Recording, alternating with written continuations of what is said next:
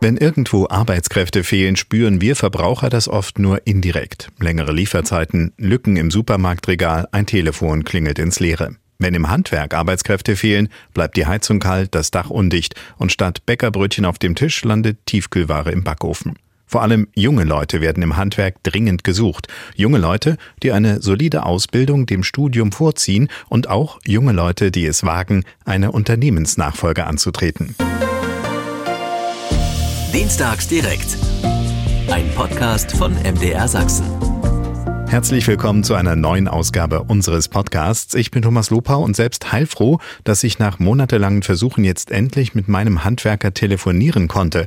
Der Vororttermin, der steht noch aus. Dabei ist Beratung in diesem Fall besonders wichtig, denn es geht um eine Heizungsanlage, die erneuert werden muss. Da war doch was. Ja, ein neues Gesetz beziehungsweise erstmal nur ein Entwurf. Und was bisher bekannt ist, sind zahlreiche Vielleichts und möglicherweise aber nichts Konkretes wird sicher noch, sagen auch die Handwerker, denn über die unkonkreten Pläne der Bundesregierung habe ich mit einigen von ihnen gesprochen. Weitere Interviews gibt's zum Thema Unternehmensnachfolge, welche Kontaktbörsen gibt es da, was passiert, wenn nichts passiert und wie lassen sich noch mehr junge Leute fürs Handwerk begeistern. Auch das war ein Thema. Die Interviews gibt's wie immer nach der circa anderthalbstündigen Talkrunde und die startet jetzt. Das Thema haben wir so formuliert. Handwerk braucht helfende Hände.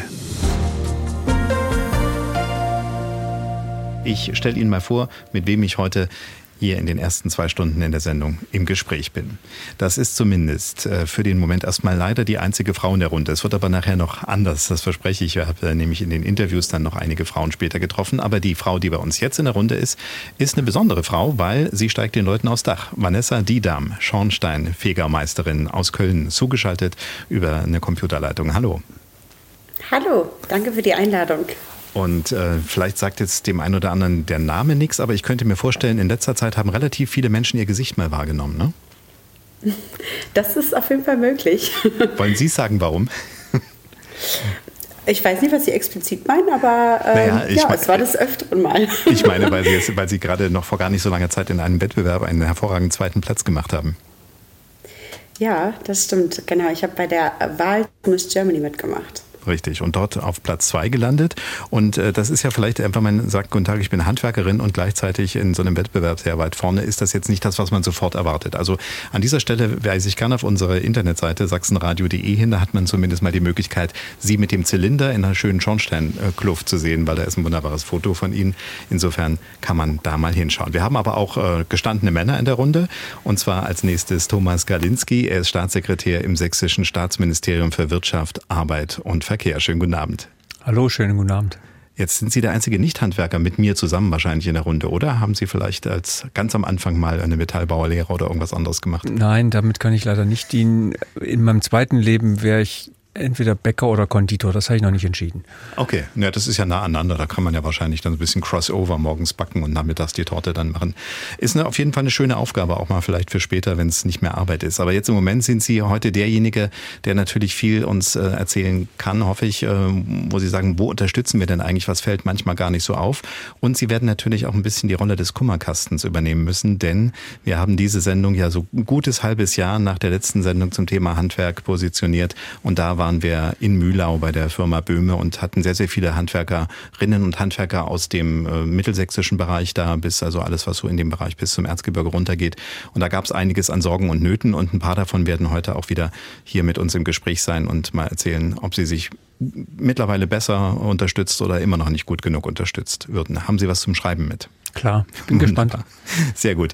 Ähnlich geht's ja auch Jörg Dittrich. Sie äh, hören auch garantiert ganz oft aus dem Kreis der Kolleginnen und Kollegen im weitesten Sinne, wo der Schuh drückt. Sie sind Präsident des Zentralverbandes des deutschen Handwerks, des ZTH, also sozusagen Deutschlands oberster Handwerker, um es mal so zu sagen, sind außerdem auch in der Handwerkskammer Dresden. Dort sitzen Sie auch gerade im Moment in unserem Studio und der Präsident des Sächsischen Handwerkstages. Also eine Dreifachfunktion, die aber immer das Gleiche meint wahrscheinlich, ne? Und vor allem bin ich Dachdeckermeister, selbstständig in einem Betrieb, den mein Urgroßvater gegründet hat. Äh, und das macht mich gemein mit der Dame in der Runde. Ich stehe auch auf Dächern. Genau. Und wenn Sie nicht gut gebaut haben, dann hat Frau Diedam ein Problem, aber das wollen wir nicht hoffen. Aber bauen da Sie in Köln, in Köln bauen Sie keine Dächer, aber Sie kennen dafür natürlich die Kollegen wahrscheinlich dann aus dem Verband. So ist das. Und wir haben noch einen Handwerker bei uns, äh, der eine ziemlich große Firma führt hier in dem sächsischen Umkreis, Jens Hennig, Bäckermeister des Zeichens und Geschäftsführer der gleichnamigen Bäckereikette aus Zwenkau. Und wir waren mal bei ihm zu Besuch und das ist jetzt so ein bisschen, dass wir sagen, wir tragen quasi den Staffelstab weiter. Sie sind mit dem Thema Handwerk also nicht nur täglich beschäftigt, beschäftigt, sondern auch schon öfter mal an Mikrofonen und auf Podien, richtig? Ja, einen schönen guten Abend auch von mir. Heute nicht aus der Bäckerei, sondern hier aus dem Studio. Ja, natürlich, äh, aufgrund, dass ich ja auch Kreishandwerksmeister hier in der Region bin, wäre schon öfters mal gefragt, ob ich mal meine Meinung zu Sachen sagen kann. Gerade Handwerkspolitik ist ja für uns eine sehr, sehr wichtige. Und wir müssen auch, wenn wir nicht klappern, dann das gehört ja zum Handwerk dazu, dann werden wir nicht gehört. Deswegen ist es ganz gut, dass ich immer mal wieder gefragt werde und freue mich auch, dass ich eingeladen worden bin heute. Ja, und äh, ich hatte schon gesagt, ich werde nachher noch mit einigen anderen Handwerkerinnen, Handwerkern oder Leuten, die in diesem Bereich unterstützen, reden. Da ist zum Beispiel, sind das äh, zwei Kollegen von der Handwerkskammer Chemnitz. Äh, da geht es dann um die Next Change. Das ist so eine ähm, Börse, eine Online-Börse, wo man Unternehmensnachfolge organisieren kann. Silke Loos und Sören Ruppig werden dabei sein. Dr. Kerstin Klaus von Tuket Chemnitz. Da geht es auch um die Nachfolgegeschichte. Katrin Post-Isenberg ist Steinmetzin gewesen, ist mittlerweile fürs Institut der deutschen Wirtschaft unterwegs, um junge Leute zu motivieren motivieren. Dominik Böhme, den Gastgeber vom letzten Mal, der kann heute urlaubsbedingt nicht dabei sein, aber mit dem habe ich auch ein längeres Gespräch geführt. Sven Fischer vom äh, Fachverband Sanitär, Heizung, Klima Sachsen ist im Interview und Wolfgang Müller, ein äh, gestandener Sanitärservicemann, der in Plauen leider den Laden irgendwann mal zumachen muss, weil er jetzt schon selbst über 70 ist und dann irgendwann mal Schluss ist und da keine Nachfolge bisher organisiert ist. Vielleicht passiert es ja heute. Also wir haben ein ziemlich breites Spektrum. Und äh, was ich aber ganz gerne jetzt in der ersten Runde nochmal fragen wollte, ist, wann haben Sie das letzte Mal auf eine Handwerkerin oder einen Handwerker gewartet? Was für ein Gewerk war da nötig, Frau Didam? Wie war es bei Ihnen? Ja, ich bräuchte ja wahrscheinlich einmal für mein Internet anscheinend. das wäre vielleicht nicht verkehrt, aber wir haben tatsächlich ähm, ja, die letzten Tage häufiger mal auf jemanden gewartet, der sich unseren Kühlschrank mal ansieht, weil der ähm, irgendwie leckt. Okay, also so ein Monteur der Waschmaschinen oder Kühlschränke und sowas. So ein Kundendienstmenschen. Genau. Und der kam oder kam nicht? Der kam, aber tatsächlicherweise ohne Hand, äh, Handwerkszubehör. Also er hatte gar kein Werkzeug dabei und hat sich dann alles bei uns geliehen. Das, äh, ja, das scheint ein Fachbetrieb gewesen zu sein. Okay. Versteckte Kameras haben Sie aber nicht in der Wohnung, dass man das dann irgendwo in einem Format später wieder im Fernsehen sieht. Leider nicht. Weil das ist ja dann manchmal so, ne, dass man sagt, mein Gott, was. Ja, ähm, Herr Hennig hat jetzt als, äh, als Bäckermeister sich gesagt, dann, wenn das bei mir so wäre, ne, wenn ich mir das Backblech erstmal von den Kundinnen und Kunden borgen müsste, das wäre am weiten ein Bös, oder? Dann äh, wird man die Mengen, die wir jeden Tag herstellen müssen, mit Sicherheit nicht hinkriegen. Aber ich habe letztens auch eine Begebenheit mit einem Handwerker gehabt, und zwar mit einem Dachdecker. Oh. Der hatte zwar viel Zeit zum Decken, aber leider keine Ziegel. Weil die nicht lieferbar waren? Weil die Biberschwänze halt gerade nicht produziert wurden und nicht lieferbar waren. Okay, hm. ja, das ist, erinnert ein bisschen an ganz frühere Zeiten, wo wir noch unter einem anderen, äh, unter einer anderen Fahne hier waren. Da war es ja auch manchmal so, ne? Gab es das eine nicht, gab es das andere oder eben auch beides manchmal nicht. Herr Dietrich, äh, Sie hätten bestimmt Biberschwänze zu Hause liegen gehabt. Er hätte mich mal anrufen müssen, Mensch, Herr Hennig, hätten sich gemeldet, da hätten wir sicher irgendeine Lösung gefunden. Aber es war ja durch die Gasmangel, nicht, wir hatten keine Gasmangellage, aber es äh, wurden bestimmte Produktionen zurückgefahren ja. für einen bestimmten Zeitraum, aber ich glaube, das ist schon wieder Vergangenheit. Gut, wie war es bei Ihnen? Haben Sie auf einen Handwerker, eine Handwerkerin warten müssen? Ich habe jetzt krampfhaft überlegt, also nein, ich, mir ist jetzt gerade nichts, bei uns ist gerade nichts kaputt und Wartung passiert, Verträge sind da. Äh, für Heizung und äh, was da alles so ist. Nein, momentan keine Wartezeiten. Okay, dann wollen wir es auch nicht beschreien. Herrn Hennig ist noch was eingefallen? Das wäre auch schlimm, wenn beim ZDH-Präsident äh, die Handwerker nicht kommen würden. Wäre aber ein guter Test. ja, stimmt, dann hätten wir jetzt gleich was gehabt. Ja, bei mir ist es tatsächlich auch so, wie es jetzt gerade eingeht, äh, seit, ich weiß gar nicht, wie vielen Monaten es mit dem Heizungs- ähm, oder Sanitärfirma, die man schon seit Jahrzehnten kennt, immer dieses, wir müssten mal, wir sollten mal, mach mal ein Angebot, ja, hab noch nicht eine Zeit gefunden, geht jetzt nicht, ach, gerade gerade, also seit der Corona-Zeit schleppen wir die Dinge mit uns rum. Mittlerweile hat man einen Telefontermin und irgendwann wird es vielleicht auch mal weitergehen. Aber ja, im Moment ist es tatsächlich offenbar auch so, dass die Lage angespannt ist. Erst waren es die Lieferketten, jetzt sind es manchmal auch einfach nur die Kalender. Diese Sendung schließt so ein bisschen an eine Serie an. Wir waren vor gut einem Jahr in der Bäckerei Hennig, also es ist anderthalb Jahre mittlerweile schon her, und waren dort mal vor Ort in der Backstube und haben uns dort äh, angeschaut, wie auf der einen Seite natürlich unser gutes Brot und was wir noch so alles Leckeres bekommen, gebacken wird in so einer regionalen, relativ großen Bäckerei. Und auf der anderen Seite waren wir dann vor einem guten halben Jahr in Mühlau bei der Firma Böhme. Und das ist ein Sanitärfachbetrieb im weitesten Sinne. Sie haben also ähm, vor allen Dingen auch diesen, was man jetzt ja Heizungsbau und Klimatechnik und diese Dinge nach vorne. Und vor allen Dingen, was interessant war, die Firma war gerade vor einem guten Jahr von den Händen des Vaters auf die beiden Söhne übergegangen und da gab es einige Probleme, die wir besprochen haben und die sicherlich auch jetzt immer noch latent sind. Ich habe mit äh, dem einen der beiden Junior-Chefs, also mit einem der beiden jungen Chefs, mit Dominik Böhme gesprochen. Im Moment ist er im Urlaub, aber wir haben gestern miteinander noch schnell geredet, sozusagen am ersten Urlaubstag ein ausführliches Gespräch. Das hören wir dann nachher später. Aber ich habe ihn natürlich auch gefragt und habe gesagt, wenn wir jetzt äh, mit dem Präsidenten des ZDH, mit Jörg Dittrich und mit Thomas Kalinski zwei Leute da haben, äh, Herr Kalinski aus dem Ministerium, wo man mal Dinge direkt weitergeben kann, wo brennt es denn? Was sind denn so Punkte, die gerade in der Firma von Herrn Böhme eine Rolle spielen? Und da hat er mir Folgendes gesagt. Das hören wir jetzt. Mir wäre ganz wichtig, dass man einfach mal mit den Innungsfachbetrieben redet. Der Herr Kretschmer versucht das immer wieder hier in der Handwerkskammer, das ist wirklich super. Aber er ist meiner Meinung nach in der gesamten Bundesregierung ein bisschen alleine gelassen.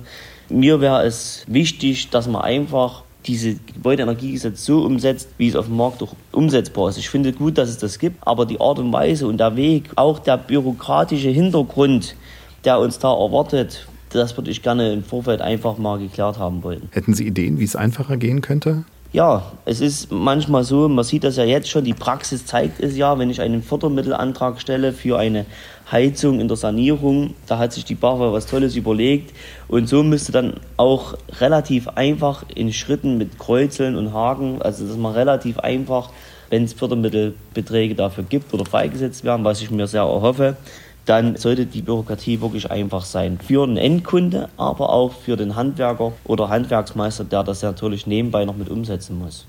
Ja, also auf der einen Seite natürlich äh, schön zum Beispiel, Herr Kraninski, dass Sie heute diesen Termin hier wahrnehmen könnten. Da sind wir ja schon mal so ein bisschen im Gespräch. Äh, haben Sie das Gefühl, das wird zu wenig mit den Menschen, die die tägliche Arbeit tun, gesprochen?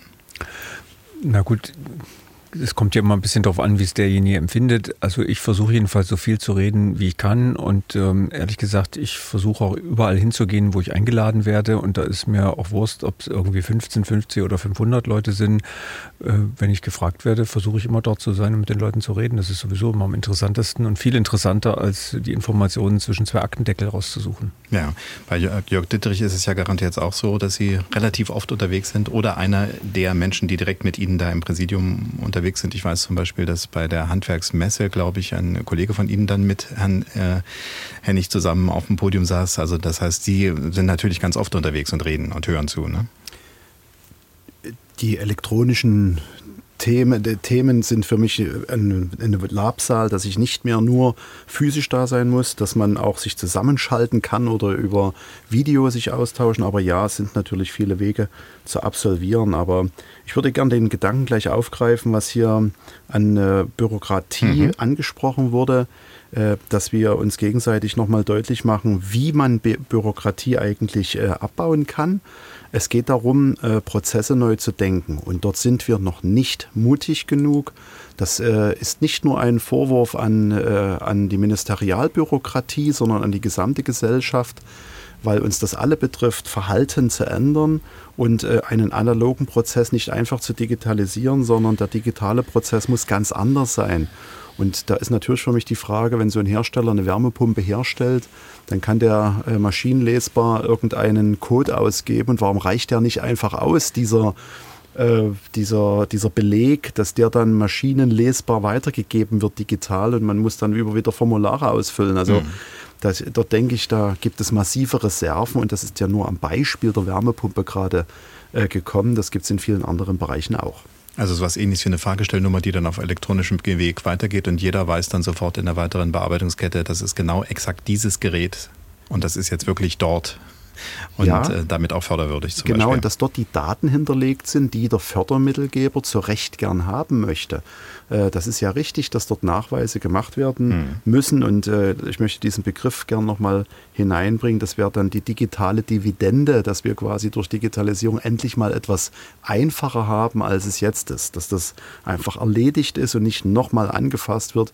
Wie viele Leute fassen das an? Und kann es denn im BAFA, was der Kollege im, im Beispiel sagte, jemand wirklich dann äh, digital bearbeiten oder muss der sich das auch dann wieder angucken? Bundesamt und, für Finanzen wahrscheinlich, oder? Und dieses, äh, dieses Beispiel, das gibt es eben, wie gesagt, in, in, verschiedenen Bereichen und es gibt aber erste Lichtblicke. Ich weiß, dass es bei der Kreditanstalt für Wiederaufbau, bei der KfW, auch schon äh, Darlehensverträge gibt, die nicht mehr angeschaut werden müssen, sondern die tatsächlich digital verarbeitet werden. Und solche Prozesse müssen wir neu entwickeln. Okay. Herr Kralinski, wenn Sie das jetzt hören, sagen Sie, tolle Idee, aber wird wahrscheinlich erstmal diesmal wieder nichts oder äh, wissen Sie etwas, dass solche Sachen irgendwo gedacht werden und beachtet werden jetzt für dieses neue Gesetz, wo wir ja alle noch nicht genau wissen, was kommt jetzt am Ende wirklich dabei raus?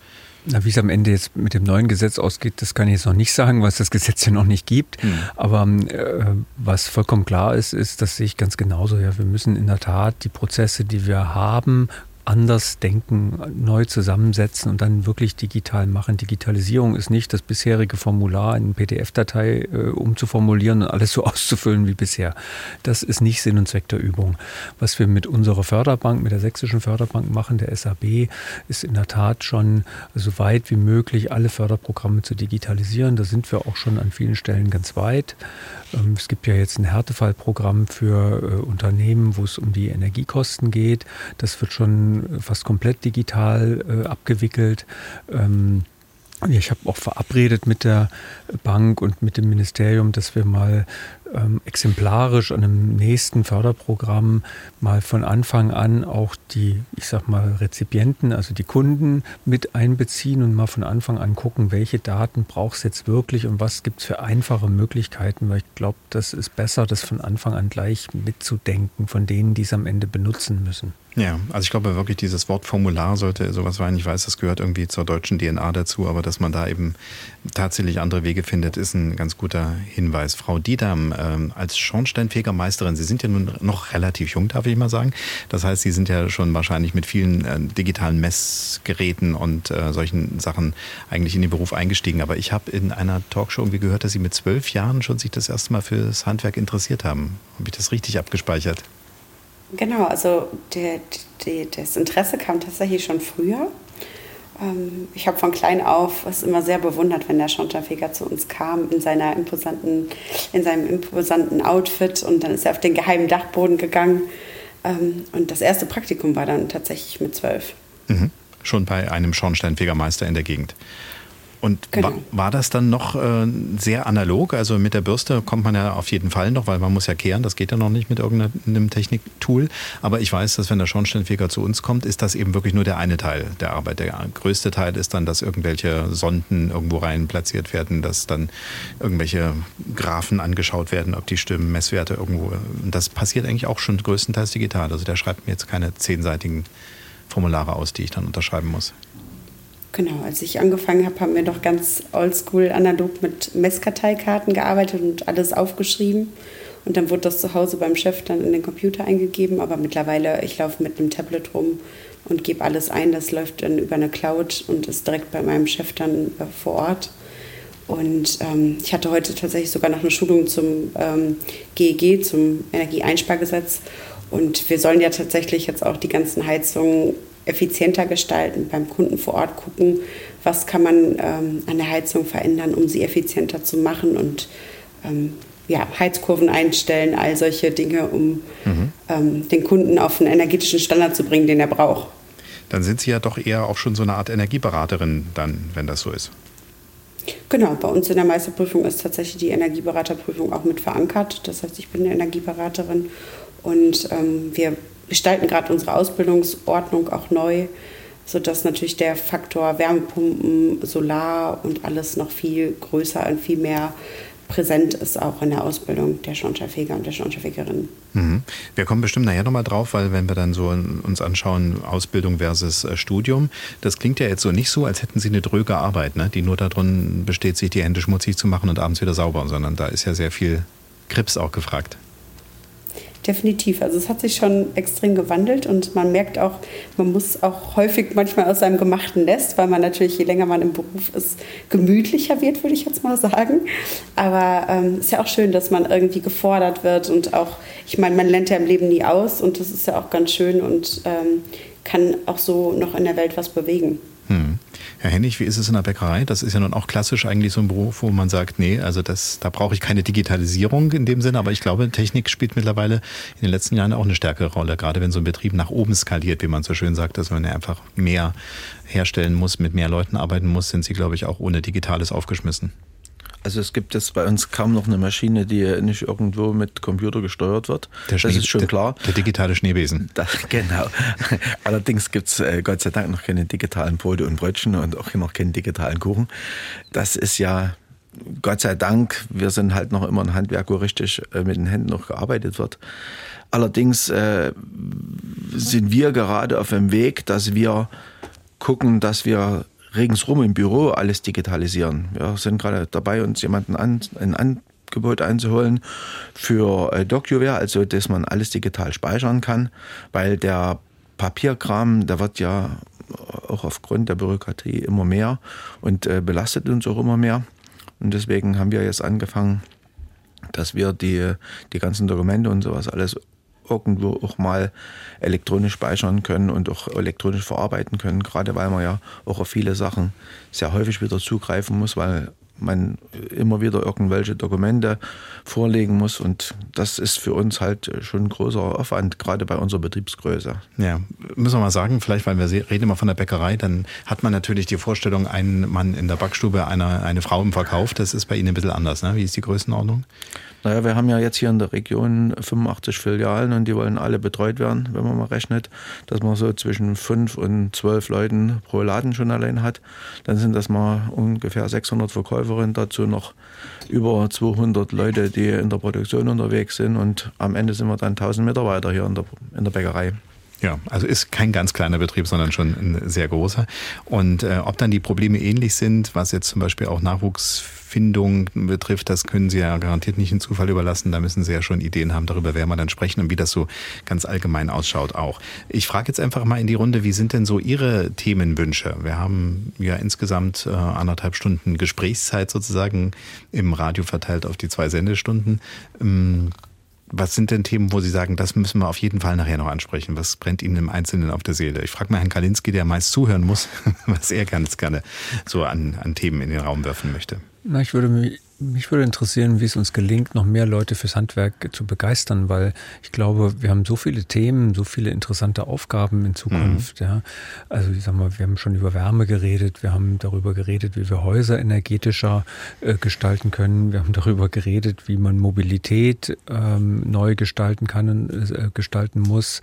Äh, den Leuten geht es immer mehr um regionale Lebensmittel, gesunde Lebensmittel. Das sind ja alles Handwerksthemen. Ja. Und die Frage ist, wie können wir mehr Leute fürs Handwerk begeistern? Genau, also Nachwuchsqualifikation ist auf jeden Fall ein Punkt, über den wir reden wollen. Ich habe jetzt mal Ihr Kürzel bei Talentesuche hingemacht. Herr Dittrich, worüber möchten Sie unbedingt das sprechen? Ist eine ganz schwere Frage, weil mir natürlich das Herz übergeht und ich Ihnen gern 20 Themen aufführen würde. Ja, ja, Aber ich grenze mich mal ein auf die auf ein unterbelichtetes Thema, die Attraktivität der Selbstständigkeit. Wir brauchen nicht nur Fachkräfte, ja. sondern wir brauchen auch Leute, die bereit sind, äh, Verantwortung zu tragen. Und dazu würde ich gern das eine oder den einen oder anderen Gedanken sagen. Zweitens äh, würde ich natürlich auch gern das Bild des Handwerks, äh, den einen oder anderen Gedanken hineingeben und etwas über das Glück erzählen, Handwerker zu sein. Und der dritte Punkt, der die Betriebe stark umtreibt, wenn ich äh, mich mit Kollegen unterhalte, ist die Bezahlbarkeit von Handwerksleistungen, die ja auch eng mit unseren Sozialsystemen verknüpft ist, weil die Sozialsysteme sehr stark am Lohn hängen und demzufolge lohnabhängige Betriebe höher betroffen sind, äh, wenn Sozialversicherungsbeiträge steigen. Mhm. Okay. Herr Hennig, worüber möchten Sie unbedingt reden? Ja, zum, Dinge, die jetzt noch nicht schon genannt sind. Zum einen drückt uns momentan immer und immer mehr äh, die Situation, dass ähm, Teilzeit wertvolle Personalressourcen verschlingt, also dass Teilzeit immer mehr in Mode kommt und äh, auch immer mehr vor allen Dingen äh, gefördert und gefordert wird. Und natürlich kann ich auch ein paar Beispiele bringen, wie wir als Unternehmen mittlerweile im Personalmarketing äh, unterwegs sind, was wir tun, um äh, neue Mitarbeiter zu finden, denn wir mhm. sind ein wachsendes Unternehmen und brauchen natürlich auch immer weiter noch Personal, vor allen Dingen auch Fachkräfte. Aber wir gehen auch Wege, um äh, Leute, die halt nicht aus dem Fach kommen, äh, weiter in, ins Unternehmen zu integrieren und äh, weiterzubilden. Frau Dieter, ich nehme mal an, Sie reden bestimmt gerne über Frauen im Handwerk. Unterstelle ich jetzt einfach mal so. Das dürfen Sie mir sehr gerne unterstellen. Tatsächlicherweise liegt mir natürlich das Thema Diversität im Handwerk äh, sehr am Herzen. Nachwuchsgewinnung sowieso, weil ich ja auch Ausbilderin bin. Und ähm, ja, so Themen wie schaffen wir es, gute Leute vor allen Dingen auch ins Handwerk zu holen, die sehen, was für Chancen auch das Handwerk bietet. Also das, ähm, ja, wäre mir eine große, große Herzensangelegenheit. Okay, dann bin ich erstmal froh, dass ich mit dem, ich habe mir hier so eine Mindmap, ich weiß nicht, wer das alles kennt von unseren Zuhörerinnen und Zuhörern, also wo man in der Mitte so ein Wort wirft, da steht Handwerk und was man alles so machen kann. Also Kostenfalle war das Thema der vergangenen Sendung. Da müssen wir natürlich nochmal schauen, wie es jetzt ist und das werden wir auch tun, gerade auch mit einigen der Protagonisten von damals. Nachwuchs und Qualifikation war für mich ein wichtiges äh, Thema. Unternehmensnachfolge wurde von Ihnen jetzt nicht genannt. Ich weiß aber, dass das gerade bei uns in der Region ziemlich brennt, Herr Dietrich, das von, wissen Sie von auch. Von mir ne? kam das, das ist das, das Thema der Attraktivität der Selbstständigkeit. Ah, das ist das mit gemeint. Alles ja. klar. Ah, ja, Selbstständigkeit im Sinne von, ich bin. Ist es attraktiv, so Chef. einen Betrieb zu übernehmen? Ich habe das gleich mit Freelancer übersetzt, dann habe ich das falsch verstanden. Nee, also verstehe ich. Okay. Ja. Gut, dann haben wir das Thema auf jeden Fall, habe ich da auch richtig gelegen mit meiner Idee. Und äh, ich habe mir noch Unterstützung dazu geschrieben, weil das natürlich was ist, was ich mit Herrn Kalinski ein bisschen verbinde. Also wer äh, verbindet auf der, wer unterstützt auf der einen Seite eben aus der politischen äh, Richtung in irgendeiner Art und Weise. Natürlich nehme ich uns nicht aus, wir Medien, indem wir das Thema immer wieder mal platzieren und nicht nur, wenn ein Skandal irgendwo um die Ecke kommt, sondern eben auch, wenn es äh, einfach mal über Sorgen und Nöte geht oder eben auch darüber, wie attraktiv so ein Beruf ist, über das Glück, Handwerker zu sein, wie Herr Dietrich gerade gesagt hat. Sowas verbreiten wir gerne mit. Und natürlich Verbände, Gilden und äh, auch wir Kunden sind natürlich auch immer ganz wichtig. Ich nehme an, Herr Hennig, bei Ihnen wird so sein, äh, dass da auch viel Mundpropaganda beim Bäcker spielt bestimmt eine Rolle, oder? Ja, natürlich. Das ist, äh, das ist eigentlich unser Hauptverbreitungsweg, dass äh, die Kunden uns weiterempfehlen. Wir kriegen auch ständig mehr. Das ist das Gute daran. Aber von alleine geht es natürlich nicht, das ist klar. Bei Ihnen gibt Mundpropaganda, kriegt da nochmal eine ganz andere Bedeutung. Ne? Ja, ja, genau. ich habe schon überlegt, ob man ja, noch ja. irgendwas machen kann, dass sozusagen bei jedem Bissen irgendwie dann so noch so ein Geräusch kommt, was dann Bäcker Hennig, Bäcker Hennig, und dann irgendwie so zeigt, wo das Brot herkommt vielleicht ein bisschen. Aber spüren Sie, würden Sie eine Blindverkostung, wenn ich jetzt eins von Ihren Broten in, äh, als Püffchen hinlegen würde mit geschlossenen Augen und dann irgend so ein Supermarktbrot, würden Sie das sofort schmecken? Äh, ich behaupte ja, weil unsere Brote ja alle eine eigene Charakteristik haben. Wobei äh, man nicht sagen kann, dass Supermarktbrot immer grundsätzlich schlecht ist. Also das hm. äh, will ich hier auf gar keinen Fall behaupten. Aber ein Handwerksbrot unterscheidet sich schon, vor allen Dingen auch in der Frischhaltung in allen ja. von einem Brot aus dem Supermarkt. Und so ein bisschen so eine Textur, dass man sagt, also wenn ich reinbeiße, wenn ich es im Mund habe, dann habe ich schon so das Gefühl, dass es irgendwie anders ist. Es ist ja auch so, dass es einfach auch äh, so ein Brot so einen regionalen Touch hat. Und dann kann eine der überregional Arbeiter, arbeitende Supermarktkette, mhm. die irgendwo aus der Industrie bezieht, halt nicht bringen. Das ist das, was unser großer Vorteil ist. Und jetzt müsste, genau, ich höre auch schon, dass man so ein bisschen merkt, dass da so ein anderer Sound äh, im Hintergrund ist. Jetzt müsste Matthias Kirchhübel sein, Malermeister in Wechselburg, der vor einem guten halben Jahr auch mit in Mühlau mit in der Runde saß, richtig? Schönen guten Abend. Ja, hallo. Und äh, ich hatte im Vorfeld habe ich die Telefonate verabredet. Also wir haben äh, neben Herrn Böhme, den wir schon gehört haben, Herrn Kirch, über den wir jetzt hören, auch noch zwei andere dann später in der Sendung. Und falls uns irgendjemand anders hört, äh, dann gerne anrufen. Die 0800 637 7272 ist natürlich auch für diejenigen, die vor einem halben Jahr dort in Mühlau dabei waren, genauso erreichbar.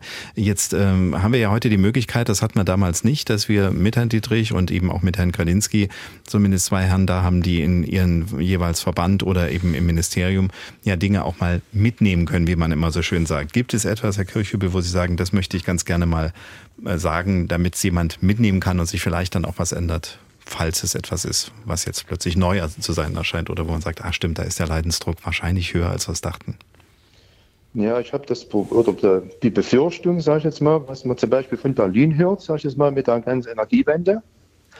Zum Beispiel, das ist momentan ein bisschen Chaos. Ich habe zum Beispiel viel Kundschaft bei mir. Wir sind breit aufgestellt. Wir machen viel Eigenheime, dann machen wir viel Neubauten und machen auch viel Privatkundschaft. Ja, nur als, als Maler und äh, Reno Maler Renovierung oder auch mit Trockenbau? Mit Trockenbau ein bisschen, mhm. dann viel Fußböden machen wir und machen auch viel Wärmedämmung, sage ich jetzt mal. Also, also, also ungefähr 50, 60 Prozent Wärmedämmung, alles drum und dran.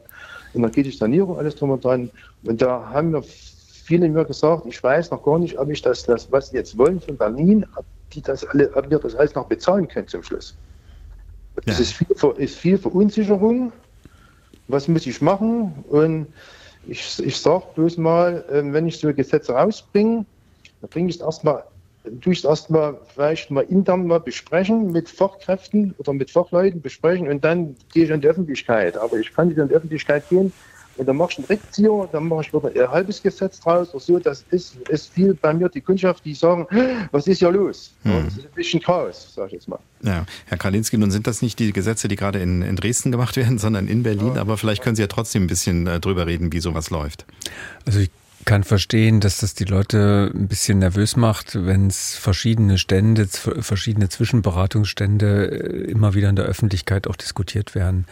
Dass der politische Prozess da manchmal nicht so geradlinig ist, aber gehört auch ein kleines bisschen zur Demokratie. Deswegen würde ich jetzt ein bisschen werben, äh, dafür nochmal abzuwarten. Ich glaube, ähm, die Debatte der vergangenen Monate hat ja auch dazu beigetragen, dass das, was jetzt gerade im Bereich also von Wärme, von Heizungen ähm, und dergleichen, dass das ein bisschen geerdet wird und dass dann am Ende eine Lösung rauskommt, die, glaube ich, wirklich ganz ordentlich ist. Ich glaube, dass ähm, was moderne Heizungsanlagen angeht, wird es dann am Ende eine Regel geben. Da gibt es äh, viele Übergangsfristen. Es wird auch Förderung geben, sodass auch keiner über, ähm, überfordert wird, wenn es also um den Einbau neuer Heizungen geht. Ich glaube, wir werden in der Tat auch nochmal reden müssen über Wärmedämmung. Das muss ja Hand in Hand gehen, sonst macht es irgendwie keinen Sinn. Ja. Ähm, aber da würde ich jetzt ein bisschen um Geduld noch bitten. Das wird auch am Ende gut ausgehen. Hm, da hoffen wir eben, dass wir dann wieder ein bisschen Aufträge kriegen. Wir haben das Problem, der Eigenheimbau bricht als fast zusammen, sag ich jetzt mal. Es gibt ja jetzt Wohngebiete zum Beispiel, ich habe jetzt beim Nachbord jetzt gehört, ich sage nicht jetzt, zwölf wollten sie bauen, Zähne bauen sie nicht mehr. Die, weil eben die Kostenexplosion in Handwerk so extrem ist, dass, da, dass ich jetzt sagen, das lohnt sich für mir jetzt nicht mehr, das Eigenheim zu bauen weil ich gar nicht weiß, ob ich das noch zum Schluss abbezahlen kann. Und das ist auch das Problem, was wir haben. Ja, es hängt natürlich auch da ein bisschen ja. damit zusammen, dass die Zinsen so gestiegen sind, mhm, ähm, so dass es in der Tat wichtig ist, dass man da jetzt äh, mit all diesen Programmen, die da kommen, mhm. zusammen mit der Klimawende, glaube ich, auch wirklich nochmal Aufträge schaffen kann für Handwerker. Mhm, das hoffen wir ja. Ich hoffe das ja. eigentlich auch, sage ich jetzt mal, weil wir da gut aufgestellt sind, dass wir da sagen, gut, das haben wir Aufträge. Nur momentan, ich habe es auch mal heute mit mehreren Malern gesprochen, die ich gut kenne, sage ich jetzt mal. Das sagt, wir haben jetzt noch Überhänge von voriges Jahr, das, wir haben noch relativ viel zu tun, aber das Telefon ist etwas ruhiger geworden, weil die Kunden endlich wissen, äh, was muss ich bezahlen oder was erwartet mich, sage ich jetzt mal so. Hm. Und das ist, äh, ich sage mir, wir sind momentan vielleicht in so einer Abwartungsphase, wo, wir, wo viele abwarten. Ja, das ist das Problem. Ich weiß nicht, ob das konjunkturfördernd, konjunkturfördernd ist. Ja, ähm, zweischneidiges Schwert so ein bisschen. Auf der einen Seite äh, haben wir manchmal gar nicht genügend Leute, um es abzuarbeiten. Jetzt sagen ja. Sie, na klar, jetzt, äh, jetzt, jetzt dreht sich es gerade wieder so ein bisschen. Das dreht sich auch wieder vielleicht zurück. Aber einen interessanten Aspekt, den Herr Kalinski soeben im Nebensatz gesagt hat, ich glaube, die Jacke müssen wir uns in den Medien auch alle mit anziehen, dass wir natürlich auch diese Zwischenstände immer melden. Aber irgendeiner meldet es halt heutzutage immer, spätestens mhm. derjenige selber per Twitter oder so. Äh, sodass man also jetzt dauernd über ungelegte Eier so ein bisschen redet. Und gerade. Ja, das ist ja das Problem, ja, genau. Mhm. Mhm. Na, Herr Kralinski, gerade diese eine äh, Geschichte, die Sie eben auch ansprachen, wo es dann eben erst hieß, ja, die Heizung nächstes Jahr dürfen nicht mehr eingebaut werden. Dann hieß es, nee, nee, steht gar nicht drin, ist gar nicht im Entwurf. Dann hieß es plötzlich, jetzt ist es doch wieder irgendwie drin.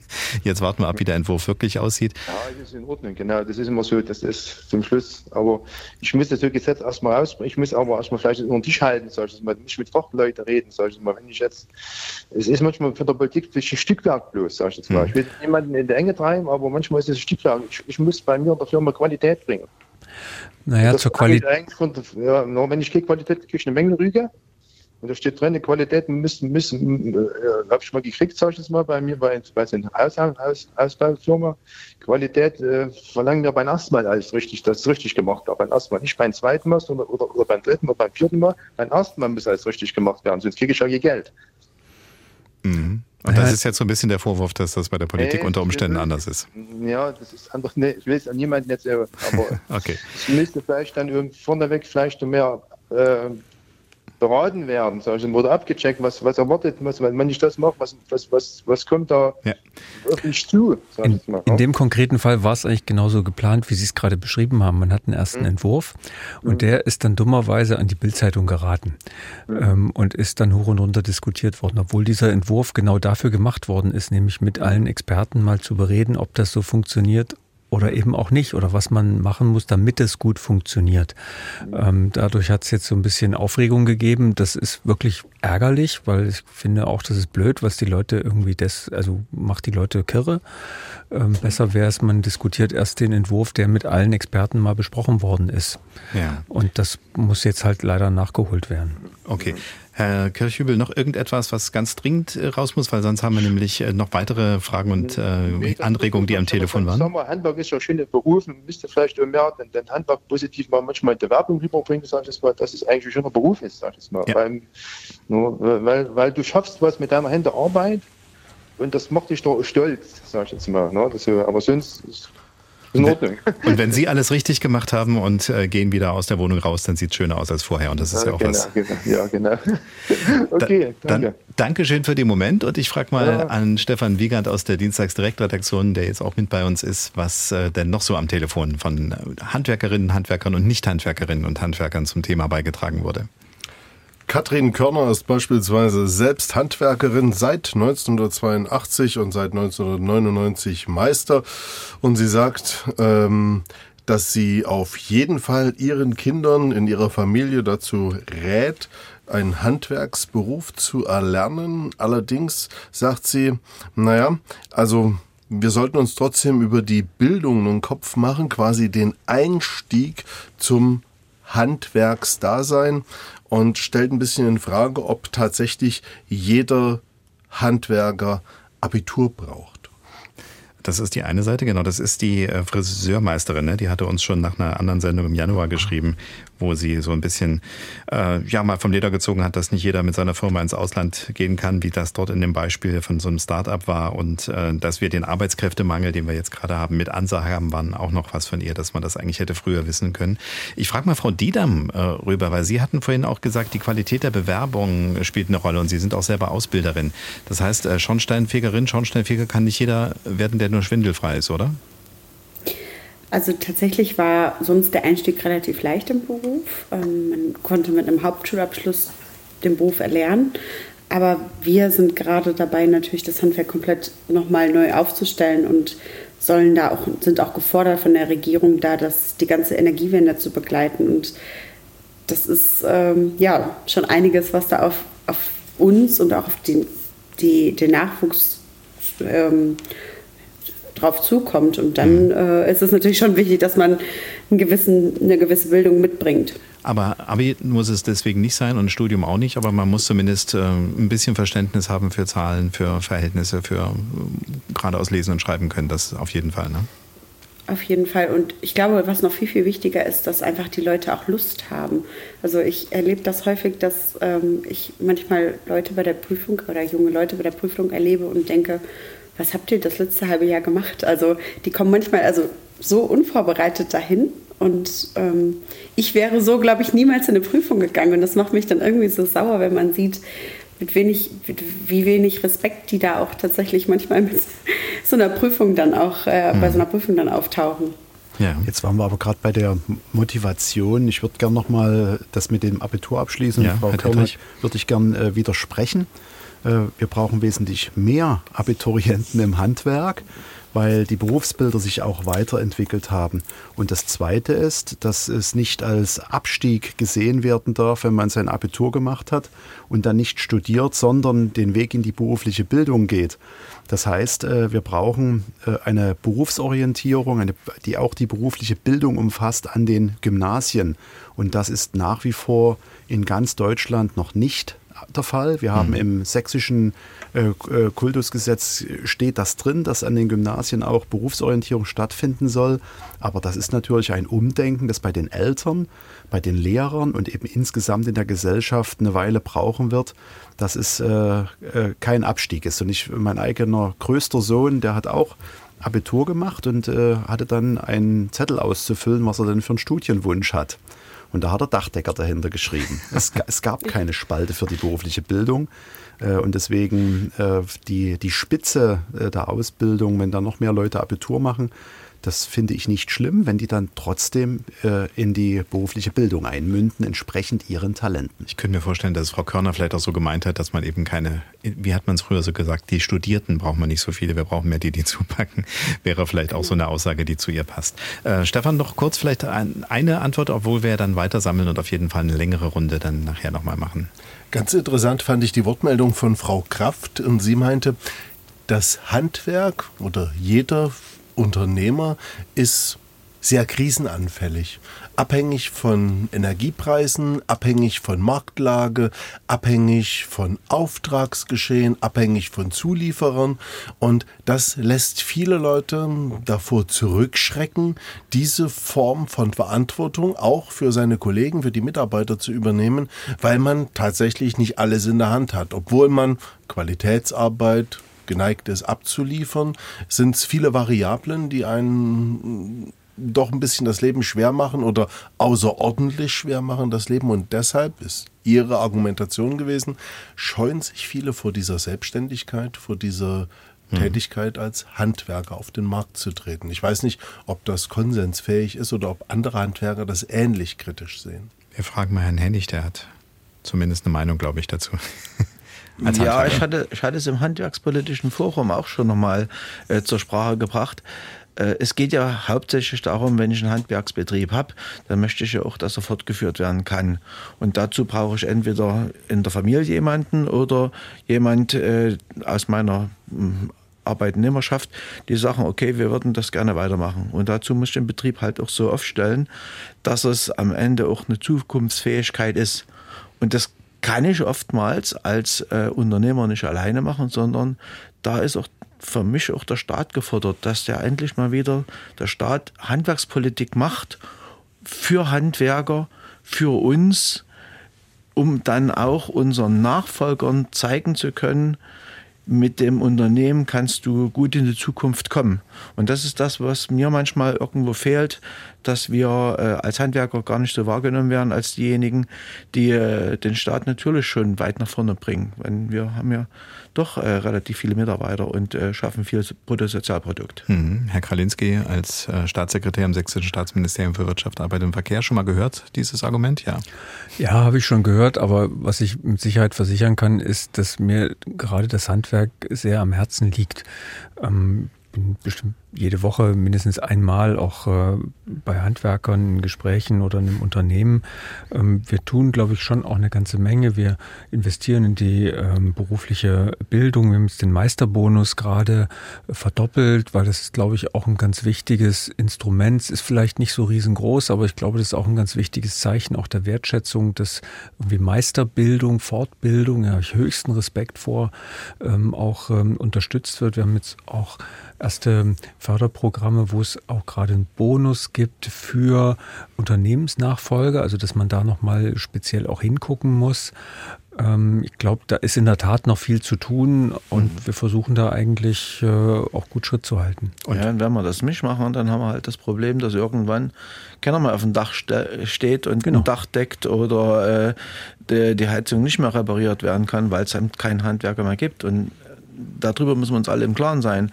Äh, da müssen wir ganz intensiv alle gemeinsam dran arbeiten. Oder im besten Fall sagt er noch, ich steige aufs Dach, aber nicht mehr in eigener Verantwortung, sondern ich suche mir eine größere Firma, wo ich mich anstellen lasse und dann nur Lohnempfänger bin und die Arbeit mache, die mir jemand sagt. Und da ist ja das, was Herr Dietrich vorhin sagte, Menschen, die wieder dafür brennen und äh, dieses Glück auch äh, greifen, da äh, selber in die, in die Selbstständigkeit, also sprich in die, in die Entscheidungsfähigkeit zu gehen. Ne? Das ist ja das Entscheidende, glaube ich. Ja, ich äh, kann den Ball gern aufgreifen. Die, äh, die Aussage äh, von der Anruferin geht ja in die Richtung, dass die Einflüsse, die auf so einen Betrieb einwirken, dass man auf viele da keinen nicht mehr Einfluss nehmen selbst kann und dass diese unternehmerische Freiheit, die muss bis zu einer gewissen Grenze da sein. Und um das nochmal zu deutlich zu machen, da sind soziale Standards ähm, mit im Umgang mit Kolleginnen und Kollegen, die äh, gesetzt sind, an denen man nicht vorbei kann. Das geht bis hin zum Arbeitszeitgesetz. Äh, dort sind Flexibilitäten eingeschränkt. Das geht weiter bei Energiekosten, auf die ich dann keinen Einfluss habe an dem Standort. Ähm, und das geht bei steuerlichen Themen weiter. Was ist äh, gestattet? Kann ich auch eine für die Not Geld zurücklegen? Nein, geht ganz schlecht. Es gibt keine äh, sachgrundlose Rückstellung für schlechte Zeiten. Das ist alles sehr schwer. Äh, und wenn das alles so eingemauert ist, dann hat man halt das Gefühl, dass man eben nicht mehr die Unterne das unternehmerische Risiko trägt, aber auch die unternehmerische Freiheit hat, äh, dort etwas zu gestalten. Und das ist, glaube ich, das, was hier zum Ausdruck kommen sollte, dass wir wieder mehr Freiheit äh, geben müssen, damit äh, Betriebe sich entwickeln können und in der Not dann nicht auf Hilfe von außen angewiesen sind. Sie hören dienstags direkt bei MDR Sachsen unsere Radio-Gesprächssendung, Talksendung, wie Sie möchten, hier im Sachsenradio. Jeden Dienstagabend heute reden wir mit dem Handwerk, übers Handwerk und ich bin im Gespräch mit Vanessa Diedam. Sie ist Schornsteinfegermeisterin, außerdem Ausbilderin, hat sie gesagt, und war zuletzt auch in den Medien ziemlich präsent als Zweite bei der Miss Germany-Wahl. Thomas Kradinski kann mit so einer Wahl nicht dienen, aber er ist Staatssekretär im Sächsischen Staatsministerium für Wirtschaft, Arbeit und Verkehr. Sie haben und mich doch noch gar nicht gesehen. Ja, äh, nur ein Foto. Ich hätte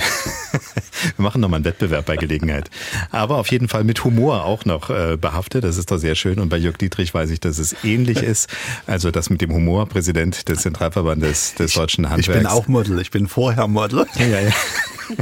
Und äh, das mit dem Humor habe ich insofern, weil gestern lief äh, eine Nachricht, äh, dass Sie sich zum Beispiel über das Thema Wärmepumpen geäußert haben und da kam dieser schöne Vergleich. Also wenn ein Haus nicht richtig gedämmt ist, habe ich mir sofort gemerkt, dann äh, ist eine Wärmepumpe dort einzubauen etwa genauso sinnvoll wie ein Tauchsee da von der Decke zu hängen. Also ein sehr schönes Bild, äh, was es natürlich ein bisschen, also wahrscheinlich, wenn man nachmisst, nicht ganz trifft, aber man hat das Prinzip verstanden und das ist ja auch schon mal eine Gabe. Vor allen Dingen müssen Sie mal in seine Handwerkskammer gehen. Da gibt es jetzt seit ein paar Tagen eine Karikaturenausstellung. Aber da haben sie Spaß bei. Okay, und da sind solche Sachen auch dabei fantastische äh, Ideen, äh, sich selbst auf das Korn zu nehmen, über sich selbst zu lachen. Ein bisschen mehr Humor würde uns gut tun. Und deswegen haben wir mit der Galerie Komische Meister einen Karikaturenwettbewerb gemacht. 100 mhm. äh, Karikaturisten haben fünf, über 500 äh, Bilder gezeichnet und die besten 80 sind im NUMI, unserem Bildungszentrum, am Lagerplatz 8 in Dresden im Industriegelände zu sehen und äh, freuen sich über viele Besucher. Da haben wir jetzt gleich mal eine kleine Werbeeinblendung zwischendrin gehabt. Das ist ja sehr geschickt, sehr gut. Beste Werbung fürs Handwerk. nee, aber ich glaube, äh, Humor ist auch was ganz Wichtiges im Moment. Ne? Also ganz ohne Humor wird es wahrscheinlich sowieso nicht gehen, vermutlich mal. Und äh, den vierten Gesprächspartner in der Runde, den ich jetzt nicht nochmal angesprochen habe, ist Jens Hennig, Bäckermeister, der aber auch so, äh, Mutterwitz kann man beim Mann nicht sagen, ne? aber ich glaube, so vom, vom Typ her sind sie derjenige, mit ihnen kann man auch gut reden. Ne? Ja, natürlich. Äh, man muss auch mal über sich selber lachen können, das ist ganz wichtig.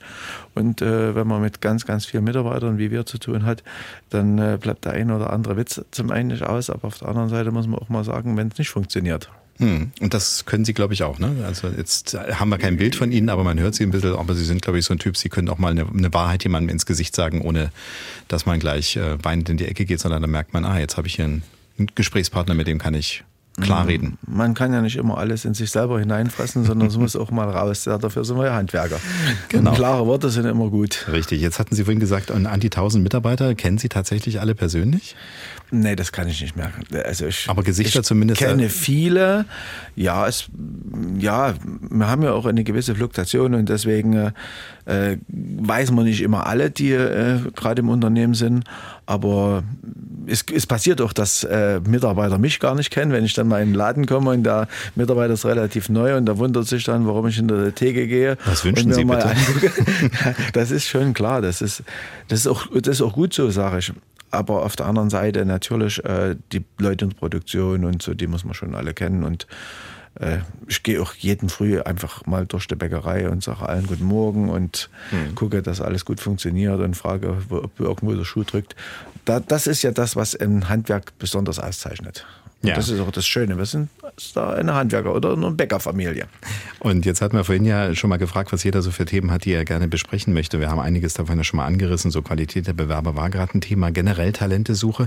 Äh, machen Sie irgendwas Besonderes, um, wenn jetzt jemand natürlich logischerweise geht, weil ein Umzug dran ist oder weil man im Leben eine Veränderung hat und Sie haben wieder Plätze frei, kommen die so einfach zu Ihnen? Weil lustig ist nämlich, in der Vorbereitung habe ich äh, über mein Business-Netzwerk Sing plötzlich gesehen, Teamleiter Personalentwicklung. Das wurde mir vorgeschlagen. Also ich wäre unter Umständen ein Kandidat für Sie gewesen, zumindest laut diesem äh, Computertool. Ist das mittlerweile? Haben Sie da wieder jemanden gefunden? Weil es ist mir diese Woche nicht mehr angezeigt worden. Fängt am 17. April an. Wir hatten mehrere Bewerbungen darauf haben äh, eine sehr, sehr gute qualifizierte Bewertung, äh, Bewerbung bekommen und den noch eingestellt. Kommt aus äh, Großhandel. Ich finde das sehr, sehr, sehr, sehr gut. Hm.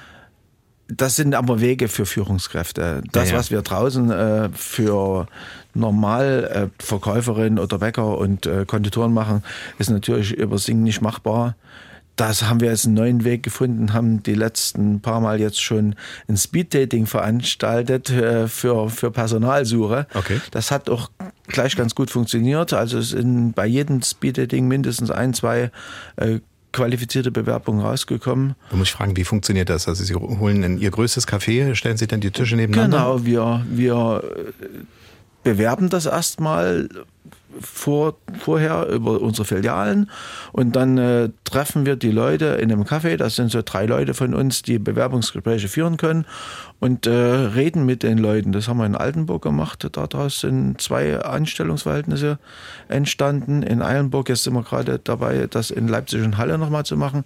Das funktioniert, ja, hm. schon ganz gut. Und es ist, mit, ist auf jeden Fall auch eine effektive Variante, die wir einfach mal probieren wollten. Und wir haben gemerkt, damit haben wir Erfolg.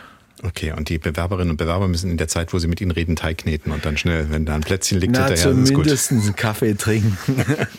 okay, ähm, Frau Diedam, Sie hatten vorhin gesagt, dass Sie auch als Ausbilderin unterwegs sind, als Schornsteinfegermeisterin. Äh, ich nehme mal an, Speeddating auf dem Dach funktioniert nicht so richtig, ne? Witzigerweise wollte ich gerade sogar ähm, hier kurz einschreiten, weil wir machen das tatsächlich auch für die oh. Ausbildung. Okay. Ähm, es gibt so eine Ausbildungsbörse, da gibt es so eine Art Speeddating. Ich glaube, das war das letzte Mal hier im Stadion in Köln. Mhm. Und da haben verschiedene Handwerksunternehmen eine Art Speeddating veranstaltet und haben dann Azubis, die da rumgelaufen sind, halt ähm, ja, mit denen gequatscht. Und da ist tatsächlich auch eine Ausbildung zustande gekommen. Wir haben in einer anderen Sendung mal in einem anderen Zusammenhang gesagt äh, oder beziehungsweise nochmal festgestellt, es ist ja so, dass wir mittlerweile in einem Arbeitnehmermarkt sind. Das heißt also, sprich, der Arbeitgeber muss sich darstellen. Das bedeutet, anders als es vielleicht noch früher war, bei diesem Speeddating sind diejenigen, die dort als künftige Azubis sind, die die Auswahl treffen ne? und die mäkeln, wo es ihnen nicht gefällt. Genau. Also die ähm, dürfen quasi von Stand zu Stand laufen und haben über ihr kleines Speed-Dating, lernen den Betrieb kennen, lernen auch den Beruf kennen, weil es waren verschiedene Berufe auch dort, verschiedene Gewerke. Und ähm, ja, also Mitarbeiterführung sollte eh viel mehr oder viel höherwertig behandelt werden. Es wird momentan in vielen Betrieben tatsächlich noch ein bisschen stiefmütterlich behandelt. Aber ich glaube, um Mitarbeiter lange zu binden, muss es einfach eine gute Unternehmenskultur geben und auch ein äh, angenehmes Betriebsklima, weil das bindet tatsächlich die Leute langfristig an eine Firma und nicht exorbitant viel Geld. Ja, wahrscheinlich, weil das ist eben schnell austauschbar. Herr Hennig hatte noch einen Hinweis dazu oder ja. noch einen Einwurf? Gerade im, äh, im Lehrlingsbereich sehe ich die Sache natürlich immer am besten in die Schulen reinzugehen. Also wir haben ja einige Ausbilder bei uns im Unternehmen, die auch wirklich nur für die Ausbildung zuständig sind und äh, die besuchen permanent äh, Schulen, achte, neunte Klasse, machen die Berufsorientierung mit, äh, gehen rein. Also gerade äh, morgen früh sind wir wieder in einer Schule in, äh, im äh, Nordsachsen wo selbst ein Bäcker von uns mitgeht. Die flechten dann früh Zöpfe und backen die dann in dem Kombidämpfer äh, von der Schulküche, dass äh, die Leute auch mal sehen, was ist ein überhaupt Handwerk. Denn viele haben ja gar nicht die Vorstellung, was äh, in so einer Bäckerei alles passiert. Und man muss halt einfach sehr, sehr viel darüber reden.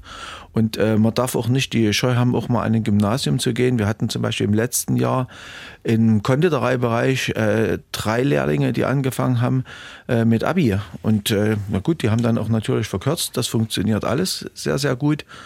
Und äh, wenn man da auch die Scheu nicht hat, auch mal zu sagen, Mensch, versuch doch das mal dann äh, kriegt man die Leute ja auch nicht. Weil, weil viele Handwerker denken, naja gut, äh, die bei, mit dem Abi, die machen ja so und so alle irgendein Studium, aber das ist ja gar nicht so. Hm. Vielleicht soll ich doch mal bei Ihnen ein Praktikum machen, Herr Henning. Das ist für mein zweites Leben. Im nächsten Leben gerne. Also wir haben ja jetzt auch die deutsche Meisterin bei den Konditoren seit zwei Jahren. Das bringt natürlich auch automatisch auch Bewerbungen. Das war jetzt äh, Herrn Kralinskis äh, Lebenstraum fürs zweite Leben, ne? dass Sie Bäcker oder Konditor werden wollen. Genau. Und ich würde gern äh, nochmal anfügen, Herr Dietrich, äh, ja. zusammenfassend, äh, es ist ja gerade herausgekommen, was ist da eigentlich das Besondere im Handwerk? Und ein Stichwort ist hier immer wieder gefallen, die Handwerksfamilie. Es mhm. sind äh, familiär geprägte Betriebe. Selbst der, bei Herrn Hennig, obwohl das 1000 Leute sind, steht das im Mittelpunkt. Bei den vielen kleineren Betrieben mit 10 Mitarbeitern, 5 Mitarbeitern ist das sowieso so, dass die Inhaber und die Angestellten dort äh, identische Themen haben und sich in dieser Familie wohlfühlen.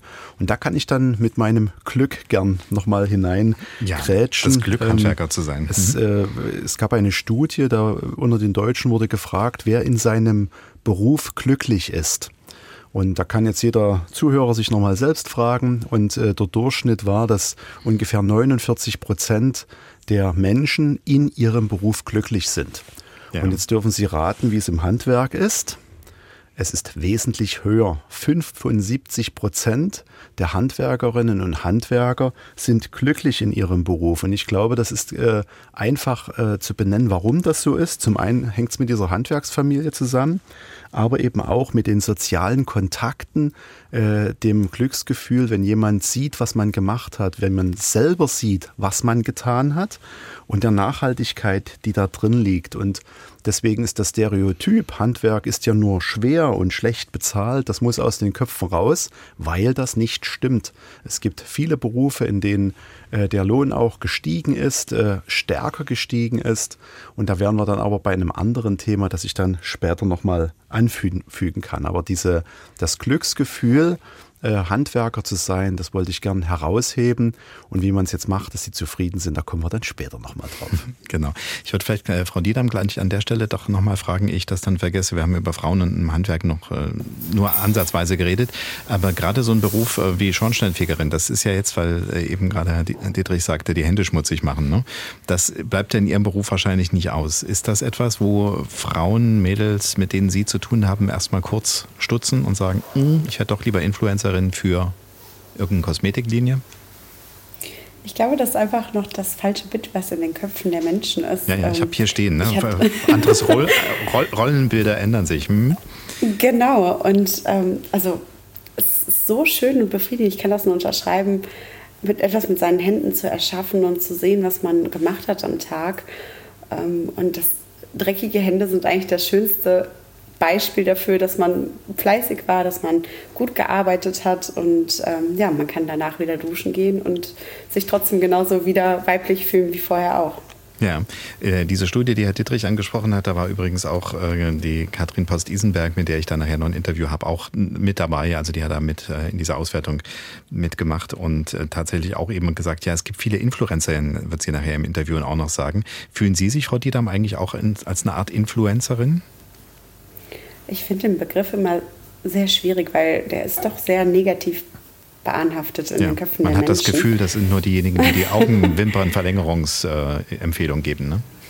Genau, und ähm, deswegen tue ich mich mit, dem, mit der Begriffgebung sehr, sehr schwer. Ähm, ich nutze die äh, die sozialen Medien tatsächlich schon, um auch Nachwuchs zu gewinnen und zu zeigen, was machen Schornsteinfeger, Schornsteinfegerinnen denn überhaupt, weil das ist eine häufig gestellte Frage, wenn ich sage, ich arbeite als Schornsteinfegerin, dann heißt es erstmal so, ach was, das gibt es noch? Und was macht ihr denn überhaupt?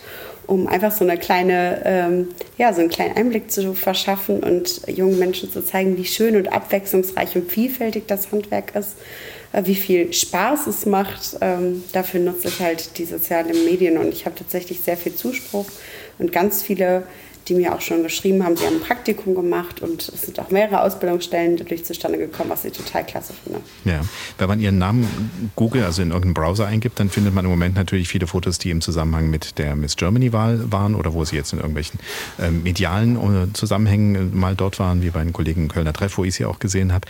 Aber wenn man dann noch ein bisschen länger guckt, dann findet man sogar noch so einen Handwerker-Kalender von 2012. Ist Ihnen das noch bewusst, dass man das noch findet, dass Sie zu Germany's Power People gehörten? Und da sind Sie halt auch mit einer, äh, ja, mit einem Teil Ihrer Uniform, möchte ich mal sagen. Da ist das so, so eine Zeit gewesen, wo Sie sagen, ah, das habe ich damals gemacht, hm, okay, würde ich heute so nicht mehr tun? Also um es mal zu sagen, da ist halt ein Stück Dessous ist mit dabei und der Rest ist dann Schornsteinfegerinnen-Outfit. Das Witzige ist, ich kenne die Katrin daher, mit der äh, sie gleich noch ein Interview führen. Sie ja. war nämlich auch in dem gleichen Kalender. Ah, okay. Das ist mir Und, gar nicht aufgefallen, ähm, sehen Sie. Ja. Deswegen, also äh, Katrin ist eine ganz, ganz tolle Frau und eine tolle Handwerkskollegin. Die damals ähm, auch Steinmetzin noch war. Hm. Genau. Und ich denke, alles im Leben hat seine Zeit. Ähm, so würde man viele Dinge vielleicht jetzt gerade aktuell zu seiner Zeit nicht mehr machen. Zu der Zeit war, war es genau richtig und es hat sehr viel Spaß bereitet und äh, ja, man entwickelt sich weiter und ich glaube, irgendwann hat man vielleicht keine Lust mehr feiern zu gehen. Das gab dafür seine Zeit, so gibt es auch so eine Zeit für sowas. Genau. Äh, das ist ein Post auf einer Facebook-Seite gewesen, da stand noch da, dass Sie dann kurz danach bei Shopping Queen mit dabei waren. Haben Sie eigentlich gewonnen? Äh, nee, das würde ich tatsächlich nie wieder machen und das würde ich auch keinem empfehlen. okay, dann haben wir das auch geklärt, haben wir gleich noch ein anderes Sendungsthema sozusagen dabei. Und die Runde hat sich jetzt gerade wieder noch ein Stückchen erweitert. Ich habe jetzt noch mit in unserer Runde per Telefon zugeschaltet Jens Kummer. Er ist Elektromeister in Netschkau und er war auch äh, vor einem guten halben Jahr bei unserer Sendung in Mühlau in der Firma Böhme mit dabei. Und ähm, ja, damals hat mir Handwerk in der Kostenfalle die Sendung genannt, weil es gerade zu dem Zeitpunkt mit den Energiepreisen so durch die Decke ging und dann eben auch Lieferkettenprobleme dazu führten, dass äh, Material nicht kam oder wenn dann zu teuer war und parallel dazu auch noch natürlich die ersten Lohnforderungen aufkamen. Äh, da war es so, dass viele Kolleginnen und Kollegen in der Runde gesagt haben, so funktioniert alles gar nicht mehr, wenn es weiter so geht, geht es den Bach runter. Herr Kummer, wie sehen Sie die Welt heute? Hat sie sich schon ein bisschen verändert? Gibt es schon versöhnlichere Töne oder ist es noch so, dass Sie sagen, nee, also viele Sachen sind weiter ungeklärt? Also als erstes muss ich sagen, es ist äh, selbstständig zu sein, war ja für uns eine Diskussion, äh, eine sehr schöne Angelegenheit. Also die letzten 33 Jahre war einfach nur eine geile Zeit. Und jetzt geht es halt darum, diese geile Zeit in die Zukunft zu retten. Ne? Und ich sehe das so, dass in den letzten Jahren äh, an der Materialfront eine geringe Entspannung zu verzeichnen ist. Äh, aber zum Beispiel, wir haben vorhin das Thema Wärmepumpen, gibt es nach wie vor bis zu ein Jahr Wartezeit. Also eine teilweise Entspannung ist da, aber die überbordende Bürokratie äh, hat sich nicht geändert. Ich würde sagen, eher noch verschlimmert.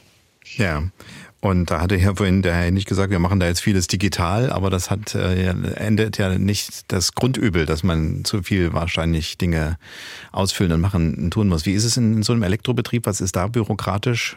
Geben Sie mal ein paar Stichworte, die wir vielleicht also, als gar nicht so wissen.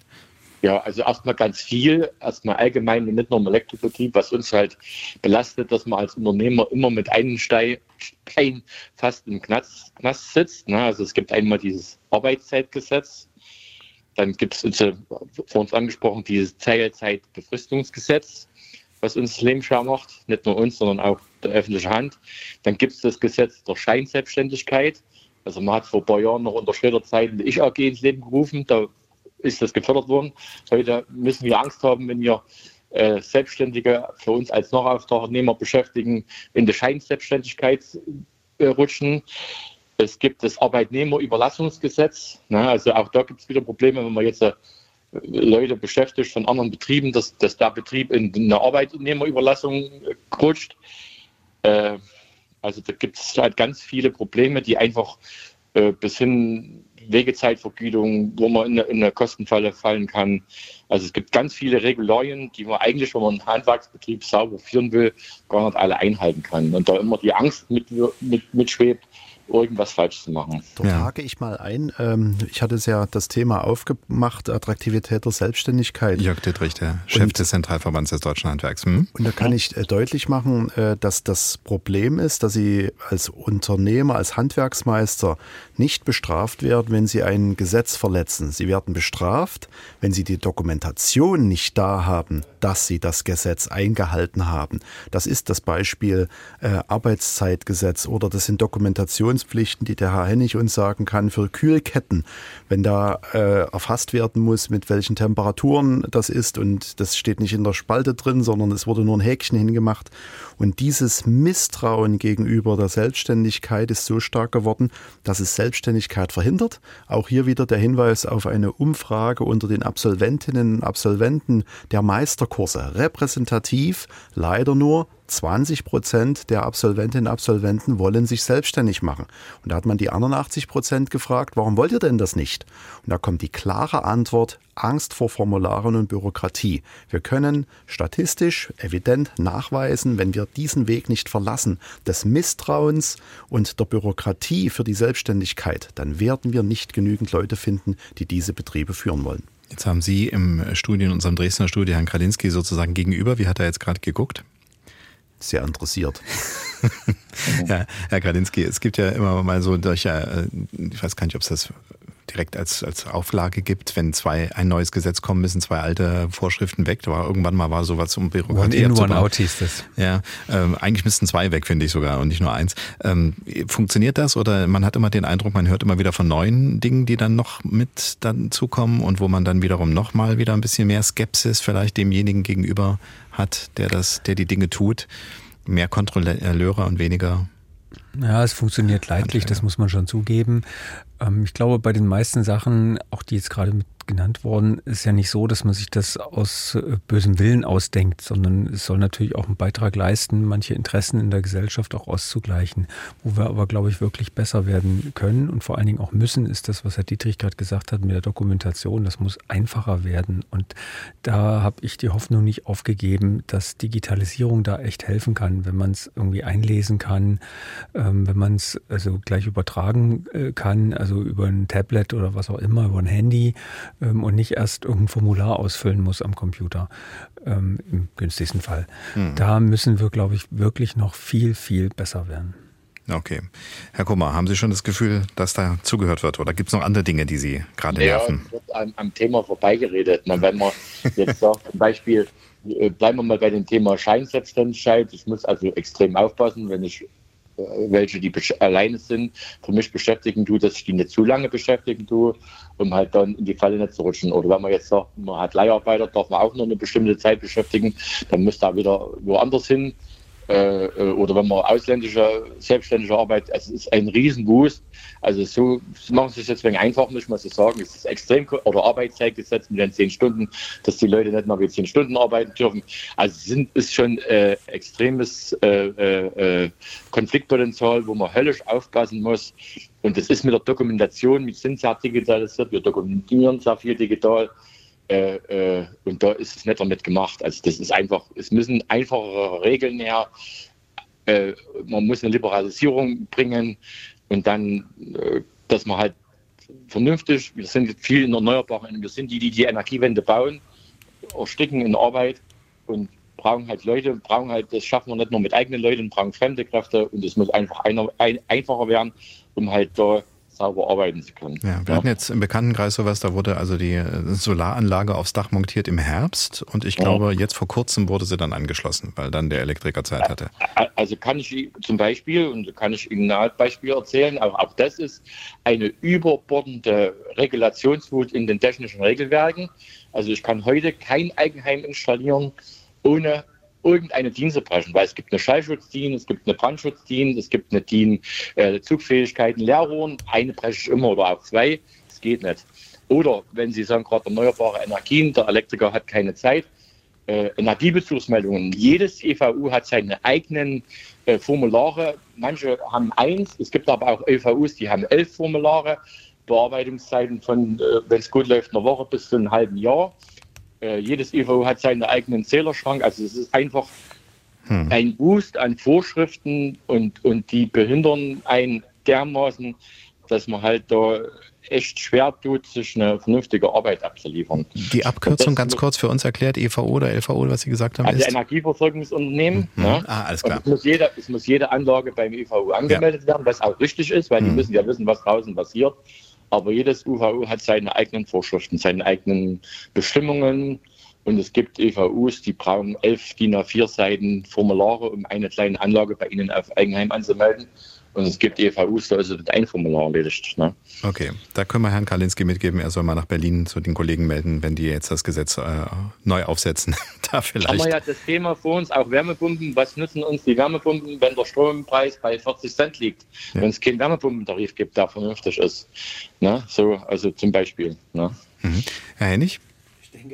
Oh, Moment, ganz kurz jetzt. Ich denke, da kann jeder äh, Handwerker, egal in welchem Bereich er unterwegs ist, äh, sicher eine Story erzählen, äh, wo er behindert ist, wo äh, die Bürokratie ihn äh, dazu zwingt, äh, Sachen zu machen, die eigentlich nicht rechten sind. Und ich sehe das ja bei uns genauso. Ja? Alleine, wenn ich dran denke, wenn wir unsere Ware ausliefern, dass der Fahrer für nicht mal drei Stunden Fahrtätigkeit halt eine Berufskraftfahrerqualifikation haben muss, was totaler Nonsens ist, weil er nur im eigentlichen Werksnahverteilverkehr unterwegs ist.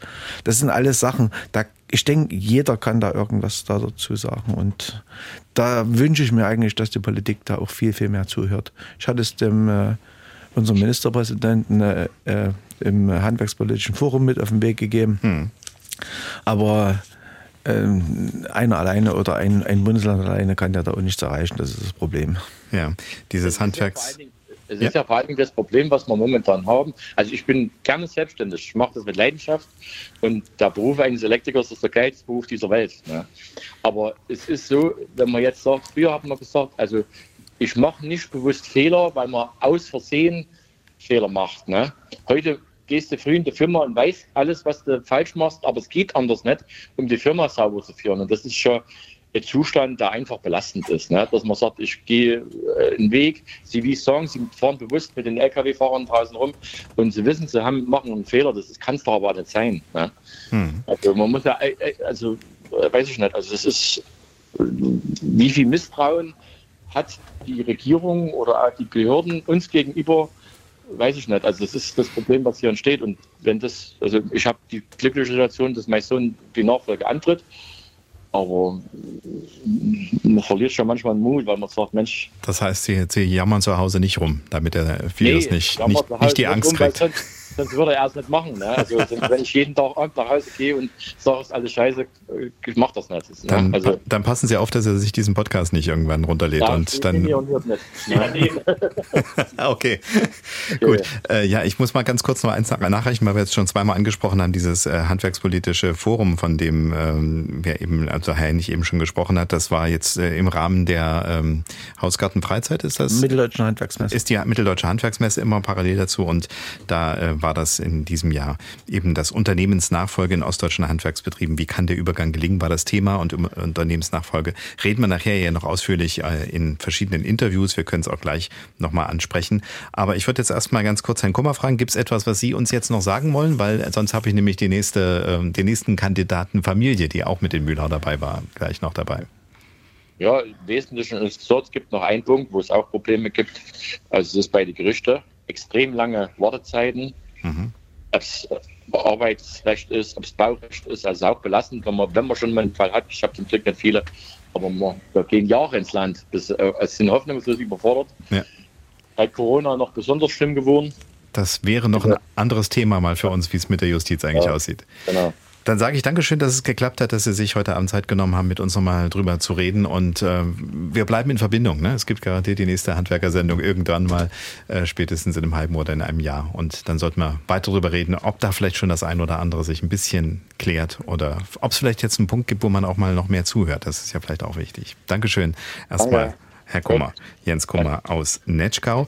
Und ich habe es ja gerade angedeutet, ich hatte im Vorfeld, weil es heute Abend nicht geht, durch eine persönliche Verpflichtung sind sie nicht da, die Familie Tischer, die auch dabei äh, gewesen ist. Das sind die, das Ehepaar, jetzt habe ich gerade den Namen im Moment nicht vor mir liegen, aber jedenfalls das Ehepaar Tischer, das ähm, in Mühlau uns mit zugeschaut hat und dort auch schon in der Sendung gesagt hat, was nicht so funktioniert. Ines und Bernd Tischer aus Limbach-Oberfrohna äh, feineholzwerke.de ist ihre Seite. Sie haben also eine Tischlerei, eine Holzbau GmbH. Und ich wollte von ihm dem Herrn Tischer auch erstmal wissen, äh, ob er sich mittlerweile ein gutes halbes Jahr später ein bisschen besser gesehen wird von der Politik. Also von der Politik finde ich mich nicht besser gesehen.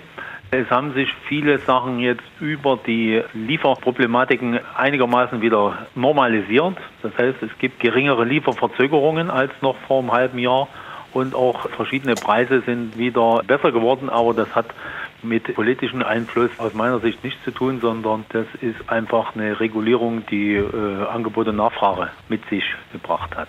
Was würden Sie sich denn wünschen? Was fehlt denn noch an, äh, ja, sagen wir mal, Unterstützung von so ein bisschen Flankierung? Eine Unterstützung oder Möglichkeit sehe ich, dass die Politik Einfluss nimmt auf die Energiepreise.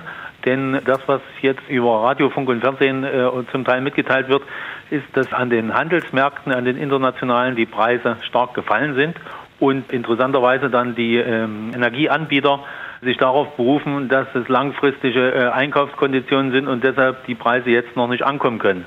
Andersrum muss man dann die Frage stellen, warum sind die Preise so schnell angestiegen, wenn sie doch immer von langfristigen Einkaufsverträgen reden? Dann hätten ja noch lange die alten Preise gelten müssen.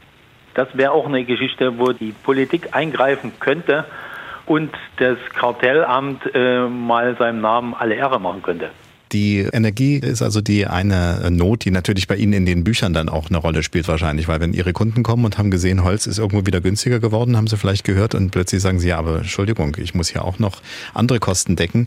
Verstehen die das dann oder haben die sich mittlerweile auch daran gewöhnt, dass es auch bei Ihnen manchmal ein Stückchen teurer ist als früher? Also die meisten Kunden haben sich daran gewöhnt, ist vielleicht äh, falsch ausgedrückt, haben das akzeptieren müssen, wenn sie äh, bauen wollen oder eine Reparatur durchführen, dass eben unabhängig von den Einkaufspreisen der äh, Materialien eben auch Energiepreise, das geht ja schon los, wenn wir auf die Baustelle fahren, ist es ja automatisch auch schon teurer geworden. Dadurch sind letzten Endes auch die Dienstleistungspreise teurer geworden.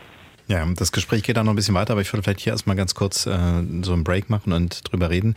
Ähm, Herr Kradinski als äh, Staatssekretär im Sächsischen Staatsministerium für Wirtschaft, Arbeit und Verkehr, sowas, wenn da jemand sagt, hier das Kartellrecht passt, äh, funktioniert nicht richtig, das Kartellamt passt nicht auf, ist das etwas, wo, wo Sie auch äh, intern im Ministerium drüber sprechen und sagen, wie können wir hier einwirken, was, welche Handhabe haben wir?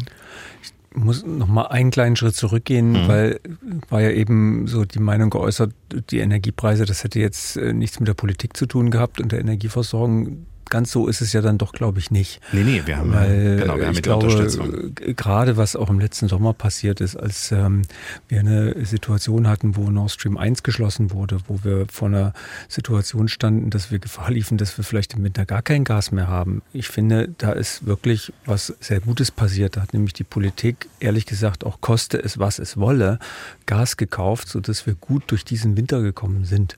Wir kommen jetzt aus dem Winter raus mit Gasspeichern gefüllt mit 60 Prozent. Prozent. Das deutet darauf hin, dass wir auch durch den nächsten Winter ganz gut durchkommen werden, dass es keine Gasmangellage geben wird. Das ist ein Riesenvorteil, weil dann würden wir jetzt ganz andere äh, Probleme diskutieren, wenn wir in so eine Situation gekommen wären. Und das ist durch politische Entscheidungen ähm, passiert.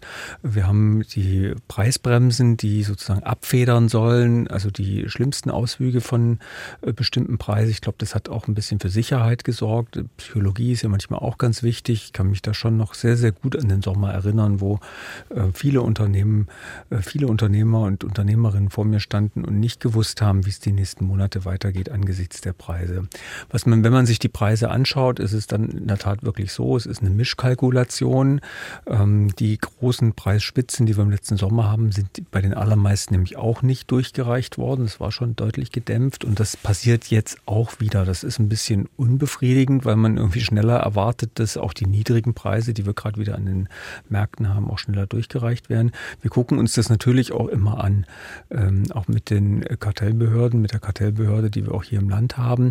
Aber es gibt keine Hinweise darauf, dass es Preisabsprachen gibt zu irgendeiner Form, sondern mhm. man sieht ja auch, wenn man jetzt also einen Gasvertrag abschließen will, gibt ja die verschiedenen Vergleichsportale, da sind wir unterhalb der Preisbremsen. Also da sieht man schon, dass die Preise, die niedrigeren Preise auch wieder bei den äh, Kunden und Kundinnen ankommen. Ja, ist interessant, dass Sie das jetzt nochmal so so äh, uns nochmal vor Augen oder vor Ohren geführt haben in dem Moment, äh, weil man vergisst natürlich auch schnell. Ne? Man sagt also diese Not, über die wir da, äh, dieses Zittern, was wir schon mal vorweggenommen haben, weil dann vielleicht tatsächlich nicht mehr genug geheizt werden kann, das ja. hatte man schon fast vergessen und wahrscheinlich wird es dann so sein, dass man nach einer Weile dann auch wieder anders ja, also denkt. Da standen wirklich Leute vor mir, also gestandene Unternehmerinnen und Unternehmer, die hatten Angstschweiß auf der Stirn und ich konnte das total nachvollziehen. Und mhm. deswegen fand ich es auch wichtig, dass Politik da reagiert hat, ja. indem eben die Speicher voll gemacht wurden, indem dann auch diese Preisbremsen eingeführt wurden, weil sie, glaube ich, für Sicherheit gesorgt haben. Und das ist, glaube ich, gerade in so unsicheren Zeiten was äh, sehr, sehr wertvolles. Ja, ich habe die äh, Familie Tischer dann noch gefragt, ob es auch was gibt, was Sie jetzt Herrn Dittrich und Ihnen direkt mitgeben wollen. Und auch da kamen zwei, finde ich, ganz interessante Anregungen. Das eine war nämlich, äh, Sie hatten damals in der Sendung gesagt, dass Sie zwei Lehrlinge übernommen haben, die Sie selber ausgebildet haben. Und dann hatte ich gefragt, ob Sie jetzt auch wieder aktuell ausbilden. Das haben Sie verneint. Und der Grund? Welche Anstrengungen es gibt, das Problem der Ausbildung von Fachkräften zu lösen. Die Ausbildung wird immer teurer. Mittlerweile ist es sogar so, dass die Betriebe, die Lehrlinge ausbilden, für die Zwischenprüfungen und Prüfungen noch an die Handwerkskammer Geld bezahlen müssen. Also die Lehrgänge extra noch bezahlen zuzüglich ihrer Abgaben, die sie an die Handwerkskammer zu entrichten haben und die äh, Kosten, die der Lehrling an sich mit sich bringt. Wann wird das übernommen? zur Entlastung von Firmen, um die Ausbildung wieder attraktiver zu machen. Denn warum wir nicht mehr ausbilden, ist auch eine Frage der Kosten letzten Endes. Eine Lehrlingsausbildung kostet zwischen 15.000 und 20.000 Euro mittlerweile, wenn man alle äh, Kosten materiell einrechnet. Denn der Lehrling braucht einen Ausbilder in der Firma, der dann äh, die Ausbildungszeit, die er mit dem Lehrling widmet, keine betrieblichen äh, Arbeiten übernehmen kann, und die Lehrlingsentgelte kosten Geld und dann eben noch die überbetrieblichen Ausbildungen, Zwischenprüfungen und so weiter. Hm. Das hat halt gerade Heini so ein bisschen reagiert, oh, ist das wirklich so teuer? Aber es ist natürlich was anderes bei einer großen Firma, wo man die Leute, die diese Ausbildung begleiten, sowieso hat. Und das ist, glaube ich, jetzt ein Tischlereienbetrieb mit insgesamt sechs Leuten maximal, wenn es äh, überhaupt so viel sind. Aber eine Handvoll Leute. Und da ist natürlich, wenn einer plötzlich nicht mehr mit drechseln und äh, bohren und sägen kann, ist es dann natürlich schwierig. Äh, ja, Herr Dittrich, äh, vielleicht äh, geht der Ball an Sie, weil als Zentralverband des Deutschen Handwerks oder eben auch Handwerkskammer ähm, ja, warum kostet das alles so viel? Kann man da mehr unterstützen noch? Ja, vielen Dank für das Stichwort. Ähm, ich würde zuerst nochmal auf diese Frage dieser Prüfungsgebühr eingehen. Die Handwerkskammern sind Körperschaften. Der Staat hat äh, die Ausbildung zum Teil in die Hände der Wirtschaft gelegt. Das hat uns unheimlich stark gemacht. Das sollten wir uns in Erinnerung rufen. Und ähm, wenn Sie für den Führerschein eine Prüfungsgebühr haben, müssen Sie die auch bezahlen. Das ist äh, quasi ein Stück wegzudenken. Es ist eine Körperschaft, die Aufgaben, staatliche Aufgaben übernommen hat.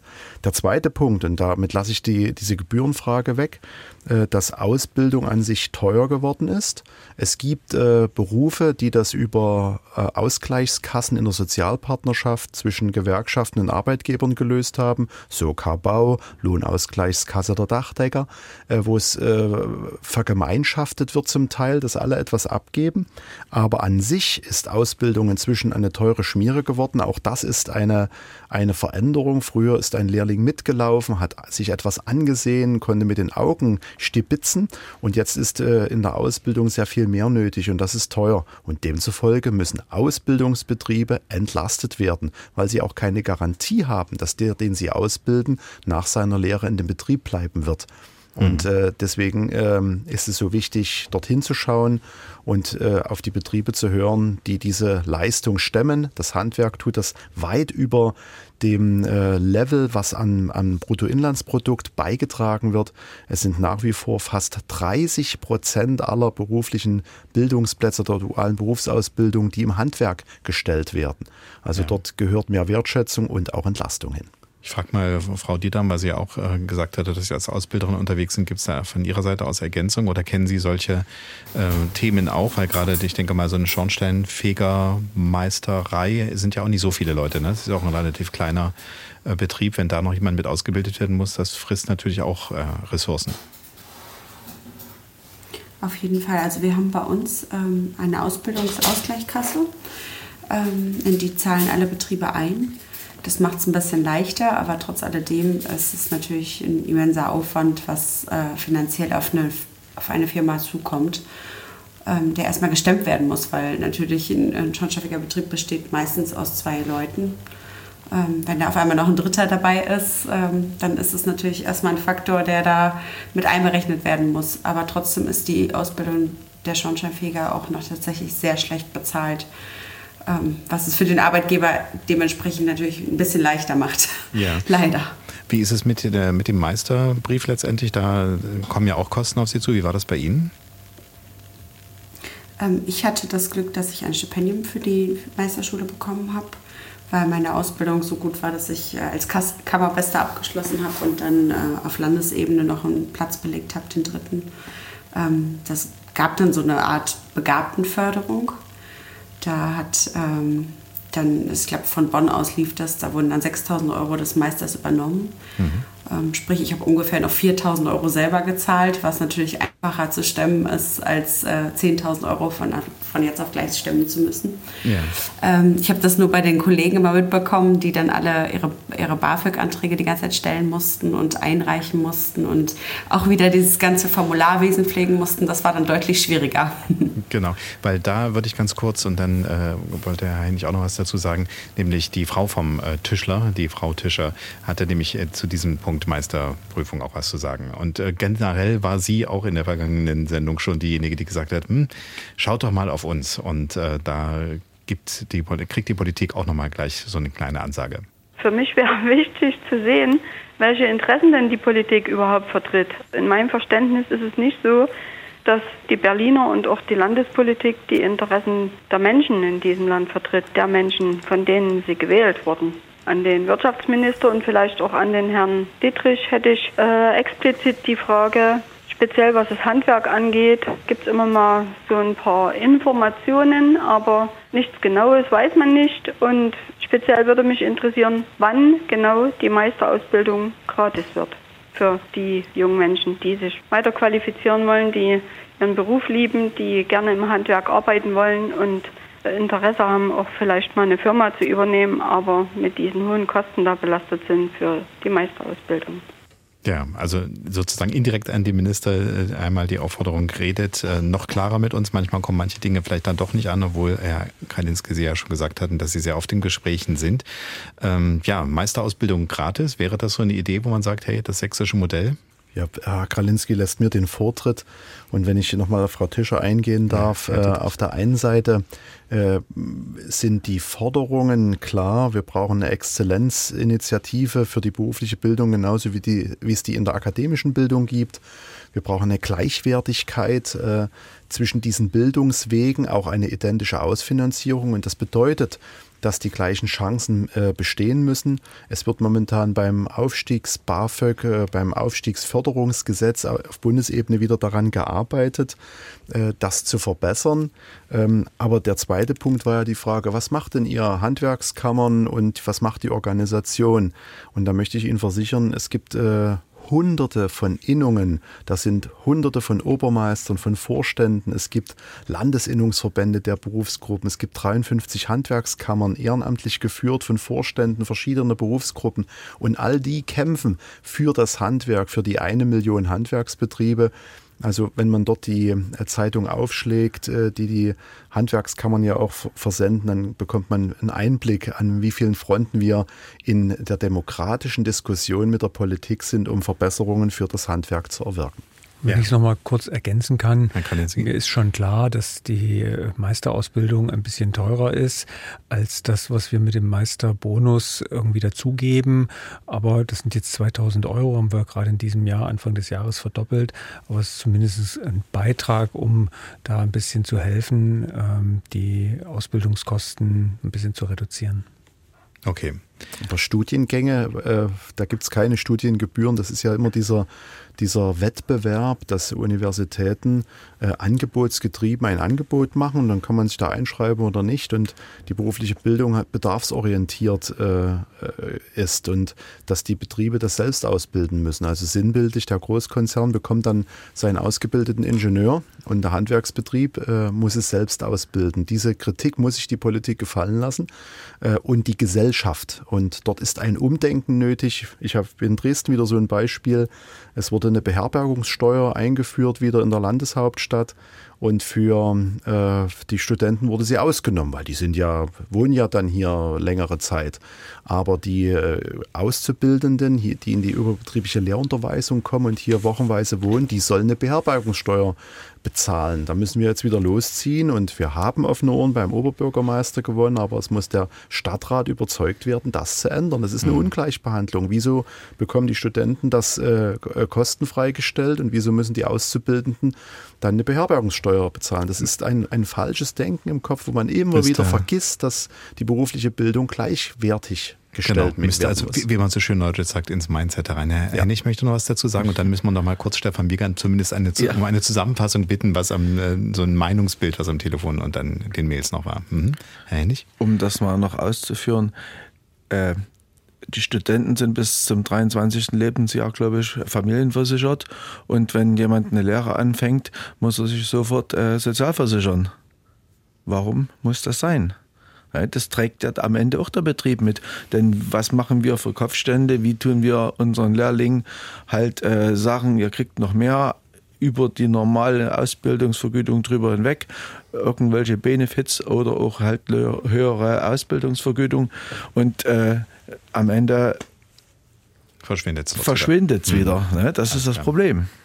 Ich glaube, Herr Kralinski hat mitgeschrieben, es werden wir heute nicht lösen, aber es stimmt, das ist tatsächlich auch ein gesellschaftlicher Prozess, der wahrscheinlich nochmal wieder in Gang gesetzt werden muss, dass es eben tatsächlich was wert ist, im Handwerk zu arbeiten. Und wenn wir das wollen, dass sie wieder auch ins Handwerk kommen und die Lehrer, dann sind wir natürlich als Betriebe äh, in die Pflicht genommen, das auch so darzustellen, dass man was erreichen kann. Mhm. Aber es muss natürlich auch der Einstieg, die Einstiegshürde relativ niedrig gelegt werden. Sehr gut. Nur nochmal zur kleinen Erinnerung. Also Studenten haben im Normalfall halt kein Einkommen, kriegen das Geld vom BAföG-Amt oder von den Eltern, in allermeisten Fällen natürlich von den Eltern. Mhm. Ähm, das erklärt, glaube ich, warum sie familienversichert sind.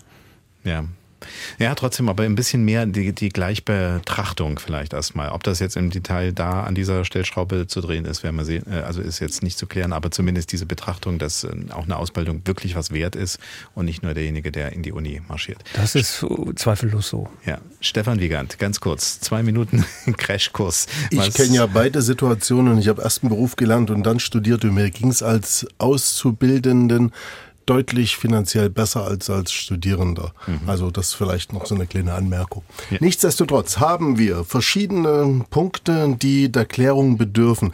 Das eine sind zum Beispiel so Investitionen, Startkapital, weil viele, die uns angerufen haben, die uns eine Mail geschickt haben, sagen, gern Handwerkberuf, gern Berufsstart, gern starten, gern auch mit eigener äh, Verantwortung. Allerdings fehlt uns Startkapital, fehlen uns die Möglichkeit, Investitionen zu, ähm, zu, zu tätigen machen, um genau so in das Berufsleben wettbewerbsfähig zu sein, wie das für etablierte Handwerksbetriebe ohnehin der Fall ist. Äh, das nächste sind Werbungen. Wie sehen die aus? Wie kann man auf sich aufmerksam machen?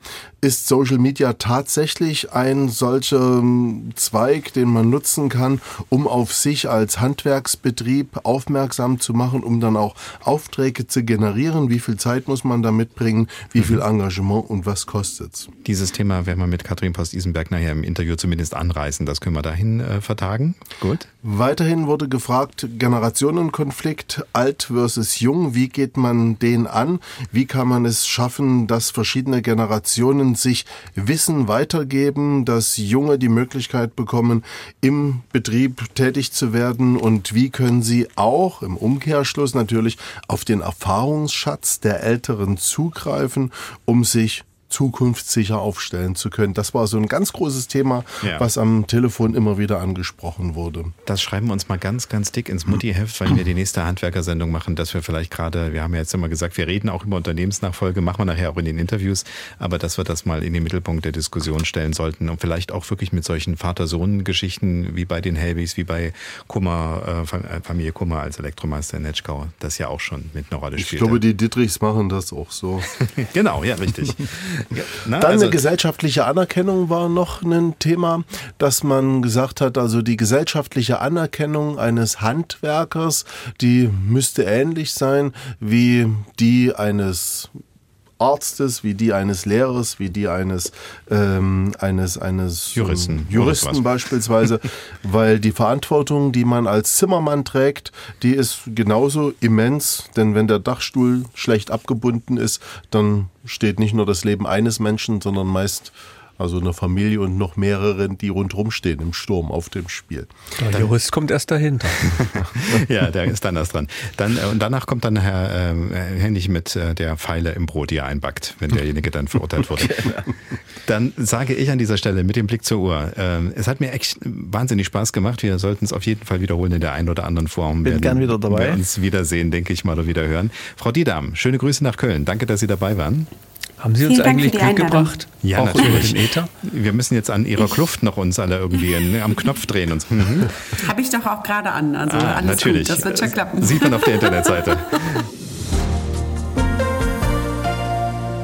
Das war sie, unsere Gesprächsrunde mit Vanessa Diedam, Schornsteinfegermeisterin und Vize-Miss Germany, Thomas Gradinski, Staatssekretär im Ministerium für Wirtschaft, Arbeit und Verkehr hier in Sachsen, Jörg Dittrich, Präsident des Zentralverbands des Deutschen Handwerks, des Sächsischen Handwerkstags und der Handwerkskammer Dresden und Jens Hennig, Geschäftsführer der Backhaus Hennig GmbH aus Zwenkau bei Leipzig.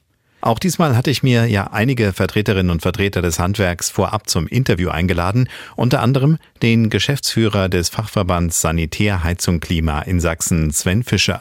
Die unbefriedigende Situation im Zusammenhang mit der Modernisierung von Öl- und Gasheizungen, die war ja schon Thema. Ich wollte von Sven Fischer wissen, was ihm die im Verband organisierten Fachbetriebe denn so widerspiegeln. Sind die jetzt schlauer oder haben sie, wie ihre Kunden, Fragezeichen auf der Stirn? Sie haben natürlich mehr Fragezeichen auf der Stirn, aber mittlerweile zieht hier eine gewisse Routine ein, dass man sagt, äh, neue Sau durchs Dorf getrieben, warten wir ab, was am Ende rauskommt. Man ist verärgert über die Art und Weise, wie hier Politik gemacht wird in diesem wichtigen Punkt. Man ist verärgert, weil äh, der Kunde letztendlich ja verunsichert wird. Aber äh, ja, mittlerweile wird das Routine. Es ist ja nicht das erste Mal, dass es passiert. Und ähm, gibt es schon irgendeine Reaktion von Seiten der Kunden? Weil ich kenne im Bekanntenkreis einige, die gerade drüber nachdenken, weil eben auch die Heizung über 20 Jahre im Haus ist und nun irgendwann mal was getan werden muss. Panik oder nicht Panik? Was hören Sie denn so über die Kollegen aus dem Verband, was die Kunden sagen? Also ich möchte es jetzt nicht Panik nennen, aber eine Reaktion wurde mir bekannt, dass äh, vermehrte Nachfragen kurzfristig zum Einbau von Gasheizung bei unseren Betrieben aufschlagen. Das heißt, man hat durch diese Unsicherheiten äh, eher das Gegenteil erreicht, als man wollte. Unser Schwerpunkt in der Sendung ist Nachwuchs auf der einen Seite für Unternehmensnachfolge, auf der anderen Seite aber eben auch einfach, um den äh, Fachkräftemangel nochmal wieder zu thematisieren. Ist es in erster Linie wirklich, dass Sie sagen, wir brauchen also Leute, die hochqualifiziert sind oder geht es einfach erstmal um Hände? Es geht um beides. Wir brauchen qualifiziert ausgebildeten Nachwuchs, der zukünftig die Unternehmen führen wird. Menschen, die auch äh, die Perspektive einer Meisterausbildung mal sehen. Aber wir brauchen auch Hände. Beides ist im Augenblick nicht im Überfluss da. Wobei wir auch auf der anderen Seite sagen müssen, dass wir in unserem Gewerk zurzeit steigende Ausbildungszahlen haben, natürlich auf niedrigem Niveau. Weil dieses Thema Energie wird immer wichtig sein. Das ist jetzt natürlich auch bei den jungen Leuten präsent. Die merken das, ne, dass das nicht nur in den Medien diskutiert wird. Heute ist es ja doch eher auch was, was man in Richtung Computer, ich muss Energieberater vielleicht sogar sein. Ja, auf jeden Fall. Das ist ja auch ähm, ein Teil des Problems, ähm, dass man schwierig Handwerker findet. Die Beratung ist ganz, ganz wichtig geworden. Berechnungen im Vorfeld sind sehr wichtig. Die Auslegung einer Heizungsanlage muss heute viel genauer erfolgen, als es noch vor zehn Jahren der Fall war. Das dauert natürlich länger. Das ist aber auch im Sinne der Sache, weil nur so werden wir auch klimaneutral am Ende irgendwann mal heizen können. Sie sind ja nicht ganz so zufrieden mit dem, wie es die Regierung angeht, aber generell das Thema Energiewende, Wärmewende, wie es jetzt genannt wird, also sprich anders heizen als früher, das ist auf jeden Fall bei Ihnen und bei den Kolleginnen und Kollegen schon logisch, oder? Das ist natürlich logisch. Das weiß jeder. Wir, wir wissen, denke ich, alle in diesem Land, äh, dass an der Stelle Klima etwas passieren muss. Wir bauen die Technik ein, die der Kunde nachfragt und die Politik per Gesetz äh, vorschreiben wird. Das ist doch logisch. Wir entscheiden das am Ende nicht, das entscheiden andere. Für uns ist wichtig, was benötigt der Kunde, was hilft dem Kunden und ganz wichtige Frage, was kann der Kunde bezahlen. Und diese Beratungsleistung, von der wir eben gesprochen haben, die natürlich Ihre Kolleginnen und Kollegen leisten müssten. Ich höre da so im Unterton, es wäre schon ganz schön, wenn von der Politik die Beratung in dieselbe Richtung ginge ne? und nicht, dass man als erstes immer mal beruhigen oder nochmal klarstellen muss. Es wäre schön, wenn äh, Politik, ähm, bevor sie Gesetze beschließt, sich kompetente Beratung einholt. Äh, das sieht man in letzter Zeit nicht immer oder immer weniger. Das würde viel beruhigen im Vorfeld. Das würde auch die Gesetzestexte dann in der Umsetzung einfacher machen. Und jeder wüsste auch, wohin der Hase läuft. Tja, wohin läuft er? Diese Frage stellt man sich auch bei der Böhme GmbH in Mühlau bei Chemnitz. Die Sanitärtechnikfirma war unser Gastgeber bei der Außensendung im vergangenen Herbst. Dominik Böhme, einer der beiden jungen Geschäftsführer, saß damals mit in der Runde. Er hatte den Betrieb Monate zuvor gemeinsam mit seinem Bruder vom Vater übernommen. Die Übernahme lief nicht ohne Probleme. Es ging vor allem um steuerliche Aspekte. Aber auch im Alltagsgeschäft gab es damals so das ein oder andere Problem. Lieferketten und Arbeitskräftesituation angespannt, Kosten, die schwer abzuschätzen waren, vor allem aufgrund der kriegsbedingten Energiekrise. Deshalb meine Einstiegsfrage an Dominik Böhme. Ist es inzwischen entspannter? Also es ist unverändert. Es ist so, dass die ähm, Materialpreise jetzt auch wieder zum 1.4. gestiegen sind, gerade was die ganze Kesseltechnik betrifft, was jetzt auch am Radio durch das neue Gebäudeenergiegesetz kommen soll, sehr schwer macht zu handeln. Und es ist schon so, dass die Energiepreise oder das, was wir letztes Jahr an Energie verbraucht haben, noch keine Abrechnung dafür haben. Und das wird wahrscheinlich sich jetzt erstmal noch weiter so belaufen. Das heißt also, Kalkulation ist weiter schwierig. Sie müssen immer einen Puffer mit eindenken. Genau, und vorausschauend kann man sagen, dass auf verschiedene Geräte immer noch Lieferzeit von 40 bis 50 Wochen sind. Das ist fast ein Jahr und wir hatten jetzt eine große Messe, ISH, in Frankfurt. Das ist für die Haustechnik die größte Messe hier in Deutschland. Und da wurde uns das auch nochmal so suggeriert. Deswegen weiß ich nicht, wie man das geplante Paket Gebäudeenergiegesetz, was ab 1.1.2024 umsetzen sollen, machen wollen. Jetzt haben Sie so in einem Halbsatz gesagt, äh, durchs Radio. Also diese Unsicherheit, die wir letztendlich ja auch haben, weil eben von Seiten der Politik immer noch die klaren Aussagen fehlen und über die wir sprechen, die machen natürlich ihre Kunden wahrscheinlich noch verrückter, oder? Genauso ist es und ich habe zwar zum Glück über Ostern eine Woche Urlaub, aber die Telefone stehen nicht still und äh, es wird dort auch viel im Moment Angst verbreitet, die meiner Meinung nach unbegründet ist. Zumal diese Kernaussage von dem Gebäudeenergiegesetz meiner Meinung nach nicht aussagekräftig ist. Jetzt sind wir schon wieder in diesem einen Thema drin, was im Moment alle beschäftigt, aber wir wollen ja auch über das andere Thema reden und das hatten wir ja vor sieben Monaten bei Ihnen auch, nämlich die Frage, wie sieht es auf dem Arbeitsmarkt eigentlich aus?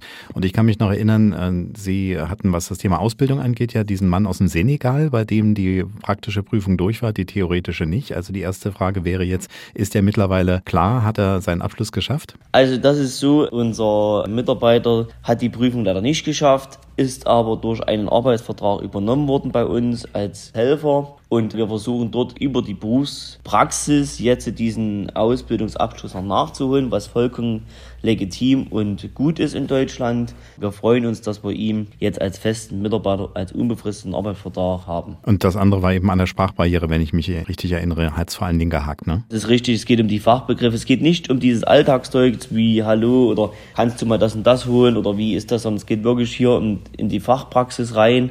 Und da tun sich auch schon einige ich sag mal, deutsche Mitbürger bei uns schwer. Und das ist natürlich für einen, der aus einem ganz anderen Land kommt, sehr schwer. Und prinzipiell zu unserem Arbeitsmarkt kann man sagen, wir haben, das können wir auch auf unserer Homepage sehen, am 1.3. drei neue Leute eingestellt. Dazu haben wir zwei Lehrlinge übernommen, die wir selber ausgebildet haben, die bei uns jetzt bleiben. Und da freuen wir uns ganz sehr, dass wir dort einen unbefristeten Arbeitsvertrag anbieten konnten. Zumal wir noch einen Servicetechniker dazu bekommen haben. Und das spricht jetzt auch wieder ein bisschen für die aktuelle Situation auf dem Arbeitsmarkt. Ja, aber generell bleibt bei der Aussage, einfach ist es nicht, Leute zu finden. Ne? Richtig. Es ist jetzt aber, was man schon merkt, dass man doch mal mehr eine Bewerbung bekommt. Früher hatten wir gar keine Reaktion. Aber jetzt merkt man schon mal, da kommt die ein oder andere Bewerbung rein und die nehmen wir natürlich gerne an. Und dieses am Wochenende auch noch unterwegs sein, um Leute wieder zu kriegen, die vielleicht ins nächste Ausbildungsjahr kommen, das bleibt auch noch so. Das ist noch so und das machen wir auch gerne. Wir hatten jetzt im Januar Tag der Bildung nennt sich das, oder in der Ausbildungsmesse bei uns hier in Limburg-Oberfrohna. Da wird viel getan, viel gemacht, die Resonanz ist super. Dadurch haben sich viele Praktikas ergeben und aus einem Praktikum ist jetzt schon wieder ein Lehrvertrag geworden und da freuen wir uns ganz sehr. Katrin Post-Isenberg lebt in einem kleinen Ort in Nordrhein-Westfalen nahe Bonn und hat dort lange Zeit einen Handwerksbetrieb geführt. Inzwischen wirbt sie im Auftrag des Instituts der deutschen Wirtschaft dafür, dass junge Menschen sich für handwerkliche Berufe interessieren und dass kleinere Firmen die richtige Ansprache finden, wenn sie Arbeitskräfte suchen. Die Videos oder Plakate, an die ich mich so erinnere, die fürs Handwerk geworben haben, die hatten oft eine männlich geprägte Bildsprache. Handfest, verschwitzt, muskulös. Auch Frauen für das Handwerk zu interessieren, ist aber wichtig für die Firmen. Passiert denn da zu wenig, wollte ich von Katrin Post-Isenberg deshalb wissen? Mm, ja, aber tatsächlich gibt es sehr, sehr viele weibliche Handwerksinfluencerinnen und die in meinen Augen äh, sehr nah an der Zielgruppe dran sind, tatsächlich auch die jungen Leute ins Handwerk zu bekommen. Ne, die hängen alle am Handy, die haben ständig die sozialen Medien offen. Ich glaube, dass die viel mehr nochmal auswirken können als Plakatkampagnen oder Filmkampagnen, dass man da vielleicht nochmal ein bisschen mehr fördern müsste in einzelne Handwerksinfluencer, die das Handwerk jetzt schon so toll präsentieren. Richtig, so eine Influencerin hatte ich ja auch in der vergangenen Sendung vor rund einem halben Jahr dabei, die Sandra Hunke, die als Klempnerin unterwegs ist. Aber wenn man ihre Geschichte betrachtet, könnte man sagen, sie sind ja auch, wenn man so will, so eine Art Influencerin, denn sie waren selber früher Handwerker Handwerkerin und sind jetzt unterwegs, um für das Handwerk zu werben. Genau, also ich bin ja selbst gelernte Steinmetzmeisterin, hatte einen eigenen Betrieb für neun Jahre und habe den tatsächlich aus privaten Gründen geschlossen vor inzwischen fast sechs Jahren und bin jetzt auf der anderen Seite tätig als Referentin im Institut der deutschen Wirtschaft für das Projekt KOFA. Und KOFA steht für Kompetenzzentrum Fachkräftesicherung und wir arbeiten im Auftrag des Bundesministeriums für Wirtschaft und Klimaschutz und unterstützen kleine und mittlere Unternehmen in ihrer Personalarbeit. Womit ich jetzt da natürlich dem Handwerk helfe, ist, dass ich deren Sprache spreche und äh, Dinge, die in der Personalarbeit wichtig sind, natürlich runterbrechen kann, sagen, guckt mal hier, fangt mal hier an. Diejenigen, die es aber verstanden haben, dass man was machen muss, dass man sich verändern muss, die schießen wirklich vorbildhaft nach vorne. Ist unglaublich. Wo bringt es denn mehr, dass Sie sozusagen den Stallgeruch haben? Bei den Handwerksfirmen, mit denen Sie zu tun haben oder bei denen in der politischen Ebene, die auch die Handwerker verstehen müssen? Also wo können Sie da noch mehr, am meisten bewirken? Ich glaube, das muss man komplett flächig ausrollen. Immer wieder laut betonen, welche Bedürfnisse Bedürfnisse hat das Handwerk. Es gibt ganz viele Themen, die werden seit 20 Jahren diskutiert und da ist bis heute noch nichts passiert. Wir müssen da einfach dranbleiben. Viele Dinge, ne, steht da Tropfen hüllt den Stein. Das muss einfach immer, immer wieder präsent sein. Geben Sie mal einfach so ein paar Schlaglichter. Ich könnte mir vorstellen, Bürokratie abbauen wäre was, weil das höre ich natürlich von Handwerkern, mit denen ich zu tun habe. Grundsätzlich Wertschätzung, also dass Berufsorientierung viel früher anfängt, nicht erst achte, neunte Klasse, wo es, dass es da erst losgeht, dass die Vielfältigkeit der Berufe viel früher nahegebracht wird und auch das Handwerk. Handwerk. Müssen wir uns mal überlegen, die Lehrkräfte, viele davon sind selbst studiert, haben äh, nie ein Unternehmen von innen gesehen, kennen Teamstrukturen vielleicht auch gar nicht so, wie das in einem klassischen Handwerksbetrieb vielleicht auch ist. Da dürfte ruhig ein bisschen mehr Unterstützung kommen von der politischen Ebene. Also früher anfangen, die Kinder damit ähm, in Beziehung zu setzen, ist das eine, richtig. Bürokratie abbauen hatte ich ja schon mitgebracht. Das ist bestimmt auch was, dass man bei bestimmten Regularien einfach mal gucken muss, was ist sinnvoll, was ist vielleicht nur Haufen Arbeit und ähm, bringt am Ende nicht sehr, sehr viel. Und das äh, Dritte, was vielleicht auch noch eine Rolle spielt, ist eben, dass man die neuen Möglichkeiten nutzt. Sie sagten es ja schon, viele Handwerker sprechen noch nicht die Sprache, wo ihre zukünftigen Arbeitnehmerinnen und Arbeitnehmer sind. Ne? Also Stichwort Digitales, da sind Sie ja auch ziemlich fit. Ne? Ja, durchaus. Aber ich glaube, mm, dass wir da mit diesem Generationenwechsel ziemlich gut aufgestellt sind. Jeder vierte sozialversicherungspflichtige Beschäftigte geht in den nächsten zehn Jahren in Rente. Dann kommen da ganz viele Jungmeister oder Betriebsinhaber hinterher, die aber tatsächlich jetzt schon Berührungspunkte damit haben, wenn nicht sogar selbst schon privat aktiv. Also da bin ich total optimistisch, dass das sich schön weiterentwickeln wird. Die Zielgruppe dort abholen, wo sie auch ist. Braucht man da auch tatsächlich vielleicht so eine andere Bildsprache, dass man generell auch zum Beispiel Frauen mit äh, ins Boot holt? Äh, grundsätzlich, der Schlüssel ist Authentizität. Und äh, wenn Frauen mit dabei sind und man möchte gerne Frauen anwerben, dann sollten die auch mit vor die Kamera. Ich finde aber nicht, dass wir hier so ein Männer-Frauen-Bashing entwickeln sollten, sondern dass die Authentizität des Unternehmens im Vordergrund stehen soll wenn es ein Unternehmen ist, die sagt, ähm, wir sind total stark darin, im Team zu sein, weil wir dieses und jenes können. Also da wirklich sich an den Stärken festhalten, das vielleicht auch wirklich mal mit einer Analyse, vielleicht sogar mit externer Hilfe, weil es von außen doch nochmal jemand anders sehen kann, dass man das herausarbeitet. Was ist eigentlich meine Arbeitgebermarke? Wofür stehe ich? Und dass man das dann in die sozialen Medien bringt oder auf im besten Falle noch auf die Homepage, auf die Karriereseite, dass man das in den Vordergrund stellt. Ein Aspekt, den wir jetzt noch nicht angesprochen haben, aber der da so ein bisschen mit reinfällt, ist, ist äh, diese Frage, wo entwickle ich mich mal hin? Sie sagten schon in den Schulen früher fürs Handwerk werben. Im Moment ist es ja noch so, dass eigentlich jemand, der auf eine weiterführende Schule geht, sagt, ich studiere dann erstmal und mal sehen. Müsste da aus Ihrer Sicht auch ein Signal von oben in Anführungsstrichen kommen, dass man das noch mehr gleichwertet und sagt, Freunde, äh, Studium ist nicht alles, wir brauchen auch die Leute im Handwerk? Wobei ja eine ganz aktuelle Studie sagt, 51 oder ich weiß nicht, 52 oder 53 Prozent, also knapp über 50 Prozent beginnen nach dem Abi eine Ausbildung. Das ist eine ganz aktuelle Studie. Also da ist was passiert, finde ich großartig. Und grundsätzlich finde ich aber, dass die Wertigkeit von Seiten der Eltern vielleicht mit einer Kampagne angegangen werden darf, ne? dass auch die Eltern sich nochmal die Nase packen, gerade von Kindern, die noch vor der Entscheidung stehen, in welchen Beruf sie reingehen. Denn wenn ich mal so in die Kreise frage, alle sagen sie immer, nee, also im Handwerk, nee, mein Kind soll was Gescheites machen, soll sich nicht den Rücken kaputt machen, dass wir da vielleicht auch die Eltern einfach noch mal viel früher abholen, weil die führen ihre Kinder zu einem bestimmten Berufswunsch hin, begleiten sie im besten Falle dabei und da darf ruhig noch mal ein bisschen was passieren. Passieren muss auch unbedingt etwas in Bezug auf die Unternehmensnachfolge. Wir sprachen ja in unserer Runde schon drüber, dass bei vielen Betrieben ein Generationswechsel aktuell ansteht. Das ist ein deutschlandweites Thema, weil nach dem Mauerfall aber gerade im Osten viel gegründet wurde, ist es hier noch etwas aktueller.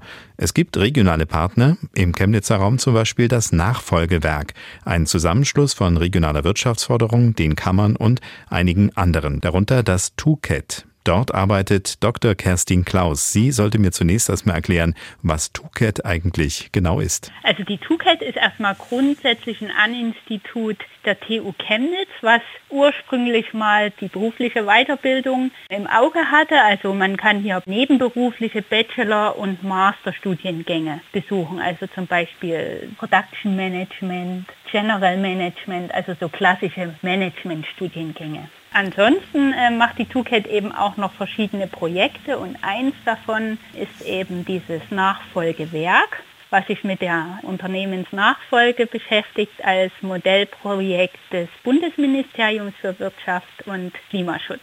Jetzt haben wir nur noch nicht gesagt, was ein An-Institut ist, aber ich äh, versuche es mal. Ich habe gelernt, das ist sowas, was man an einer Hochschule angliedert und was dann nicht den eigentlichen Studienbetrieb meint, sondern eben einen zusätzlichen Service. Habe ich das so ungefähr richtig gesagt? Genau. Was ist da bis jetzt schon in diesem Modellprojekt gelaufen? Was ist noch in Planung? Also wie können Sie da unterstützen? Ähm, wir sind eins von 30 Modellprojekten in Deutschland und wir wollen eigentlich damit auch Unternehmer ermutigen, dieses Thema nicht länger auf die lange Bank zu schieben. Ne? Man kennt das ja immer, solche Themen schiebt man gern so vor sich her. Das Alltagsgeschäft ist natürlich immer sehr wichtig und im Vordergrund. Wie muss ich mir das vorstellen? Also gehen Sie zu jedem Unternehmen, klingeln, klopfen, fragen, wie alt ist der Geschäftsführer? Wollen Sie nicht mal jemand Neuen äh, suchen oder wie funktioniert das? Wir haben das schon versucht im Grunde über Mailings ähm, oder auch über Telefonanrufe bei Unternehmern, auch ähm, über Veranstaltungen, über die IHKs, über die Handwerkskammern dass wir in Kontakt ähm, mit Unternehmern kommen und das über das persönliche Gespräch. Und jetzt nehmen wir mal an, so ein Match, wie man es ja neudeutsch immer nennt, also dass sich da zwei finden, hat funktioniert. Wie können Sie dann weiterhin helfen? Ist das dann noch Ihre Sache oder sagen Sie, nee, da sind wir dann raus? Da sind wir eigentlich so ein bisschen raus. Also unser Kerngeschäft ist wirklich dieses Matching. Wir haben ähm, ungefähr 100 Kandidaten, sage ich mal, die eben an einer Nachfolge interessiert sind, die gern Verantwortung für Unternehmen in der Region übernehmen wollen, die also wirklich auch ehrgeizig sind, das Thema anzugehen. Die ähm, suchen den Kontakt und dann gucken wir, versuchen auch in unserem Netzwerk Kontakt zu Unternehmen zu bekommen, die eben interessant für denjenigen wären. Also der Weg ist fast ein bisschen umgekehrt, ne? dass bei uns die Nachfolge Interessierten anklopfen und wir dann schauen, wo kriegen wir jetzt ein Unternehmen her. Und jetzt höre ich so ein bisschen raus, dass äh, so viele Unternehmerinnen und Unternehmer, die ihre Firma abgeben wollen, bei Ihnen noch nicht geklopft haben. Das heißt, wir könnten jetzt ein bisschen die Werbetrommel rühren. Das ist auch ein ganz wichtiger Punkt dass man dann eben auch sagt, liebe Unternehmer, nehmt die Unterstützungsmöglichkeiten eben auch an. Niemand muss im stillen Kämmerlein sitzen und das mit sich ausmachen. Die Handelskammern helfen, die IHKs helfen dabei und eben unser Nachfolgewerk hilft auch dabei. Inzwischen laufen ja sehr viele Dinge im Leben über digitale Wege. Da ist ein Matchen von übergabewilligen Unternehmern und interessierten Kandidaten ja nicht anders. Bei der Recherche stieß ich auf die Internetseite Next change.org, eine Plattform vom Bundesministerium für Wirtschaft und der Kreditanstalt für Wiederaufbau. Die größte Unternehmensnachfolgebörse Deutschlands soll es nach eigenen Angaben sein, also fragte ich nach Kontakten, vornehmlich in Sachsen. Neben der TUCAT, mit der wir gerade gesprochen haben, und den IHKs ist in der Region auch die Handwerkskammer dort involviert und ich konnte gleich mit zwei Verantwortlichen in Chemnitz sprechen, mit Silke Loos und Sören Ruppig. Zwei Fachleute, ein Telefon und eine Frage. Können Sie mir bzw. uns natürlich bitte das Prinzip von nextchange.org erstmal erklären, Frau Loos? Nextchange ist eine bundesweit etablierte Unternehmensbörse und wir als Regionalpartner, sprich die Handwerkskammer, ist eine Institution, die gemeinsam mit dem BMWK, der Kreditanstalt für Wiederaufbau, dem DIHK und dem Zentralverband des deutschen Handwerks sowie den Bundesverbänden der Sparkassen und Volksbanken diese bundesweite Unternehmensbörse Nextchange äh, betreut und betreibt. Wir sind insgesamt über 700 Partner, die im Rahmen der Übernahme Gesuche und Übergabeangebote Inserate in diese Next Change stellen, so wie es beispielsweise jetzt von unseren Handwerkern, von den Handwerksunternehmen gewünscht wird. Ja, also nicht so sehr, dass Sie alle nur dieses Programm bedienen können, sondern es geht, denke ich mal, darum, dass Sie die Kontakte natürlich zu den Unternehmerinnen und Unternehmern haben, die vielleicht über eine Nachfolge nachdenken. Genau. Die Handwerker werden uns als erstes kontaktieren und wir besprechen mit ihnen, über welche Plattform und über welche Art der Veröffentlichung wir dann konkreter sprechen. Dabei ist Next Change nur eine Variante, die in ganz Deutschland abgerufen werden kann. Darüber hinaus gibt es noch in der Handwerkskammer die Betriebsbörse, die eher regional agiert und in der genauso die Handwerker ihre Suche nach einem entsprechenden Nachfolger einstellen können. Da höre ich ein bisschen raus, dass das mit diesem deutschlandweit national Auftreten vielleicht äh, nicht für jeden unbedingt das ist, was er möchte. Ne? Wenn ich mir jetzt vorstelle, ich bin ein Handwerksbetrieb, bin in der Region und mache vielleicht auch was für die Region, dann muss ich ja nicht zwingend in Hamburg oder in Köln als Verkäufer auftreten. Ne? So ist es. Die Handwerker sind eher regional verbunden und möchten auch in erster Linie in der Region einen geeigneten Nachfolger finden. Äh, macht ja auch Sinn, um die regionalen Unterschiede hier besser abdecken zu können. Jetzt weiß ich, dass Ihr Kollege Sören Ruppig mit im Raum ist. Und die zweite Frage, die mich nämlich umtreibt, ist, was neben diesen verschiedenen Möglichkeiten, das übers Internet preiszugeben, wie funktioniert Unternehmensnachfolge in der Realität außerdem noch? Ja, es gibt ganz unterschiedliche Maßnahmen und Maßgaben, nach welchem eine solche Unternehmensnachfolge funktioniert. Das muss nicht immer zwingend über die Handwerkskammer erfolgen, aber gleichwohl hat uns die Vergangenheit gezeigt und zeigt uns auch äh, tagtäglich immer wieder, dass wir da für die Handwerksbetriebe und für jene, die Unternehmensnachfolge anstreben, sich an uns wenden, weil wir doch ganz gut und breit aufgestellt sind, ganz niedrigschwellige Angebote im Sinne einer Informationsveranstaltung oder Broschüren, um sich dem Thema erstmal so ein Stück weit zu widmen und dann die Betriebswirtschaftsberater, welche mitunter auch gemeinsam mit unseren Rechtsberatern hier zur Verfügung stehen, um den Prozess ganzheitlich abzubilden. Welche Wege, welche Schritte, welche Meilensteine muss ich angehen, um mein Unternehmen für eine Übergabe vorzubereiten? Erstmal denjenigen vielleicht finden, um den es da konkret gehen könnte oder diejenige aus den eigenen Reihen des Betriebes, aus der Familie oder wenn der nicht gefunden ist, dann haben wir ja gerade das Thema mit der Betriebsbörse gehabt, ähm, über diesen Wege jemanden zu finden. Da sind natürlich die Betriebsberater ganz weit vorne dran, weil nicht jeder in so eine öffentliche Börse hinein will, sondern man, ich sag's mal lapidar und plastisch, man will eher in der Schublade bleiben und das lieber jemanden direkt anvertrauen und das ist aber trotzdem ein langer Weg. Da sind auch Dinge wie die Unternehmensbewertung oder die Maschinenbewertung, welche über die Kollegen mit abgehandelt werden, mit dabei. Da sind äh, gesetzliche oder rechtliche Regularien mit dabei, vertragliche Gestaltungen mit dabei. Die Berater, die das mehrmals im Jahr machen, in einer dreistelligen Zahl bei uns im Kammerbezirk, also eine ganze Litanei an Möglichkeiten, die hier offen stehen für diejenigen, die den Betrieb übergeben wollen, aber auch für jene, die Interesse zeigen, einen Betrieb entsprechend zu übernehmen. Bei meiner letzten Sendung äh, vor einem guten halben Jahr, da war ja auch äh, Frank Wagner, der Handwerkskammerpräsident von Chemnitz dabei und der sagte zum Beispiel, dass die Unternehmensnachfolge ziemlich häufig zu spät angegangen wird. Ist das auch eine Erfahrung, die Sie machen, dass ähm, man dann immer relativ schnell noch irgendwie eine Lösung finden muss und mehr Zeit besser gewesen wäre? Unterschiedlich. Der Jurist würde die Antwort mit Jein beantworten. Zumeist ist es immer zu spät. Klar zeigen da aus der Praxis Beispiele von jenen, die im Dezember kommen und sagen, ich will zum Jahreswechsel meinen Betrieb übergeben. Ist alles möglich, ist aber sehr sportlich. Es gibt aber auch jene, die vorausschauend die Thematik angehen.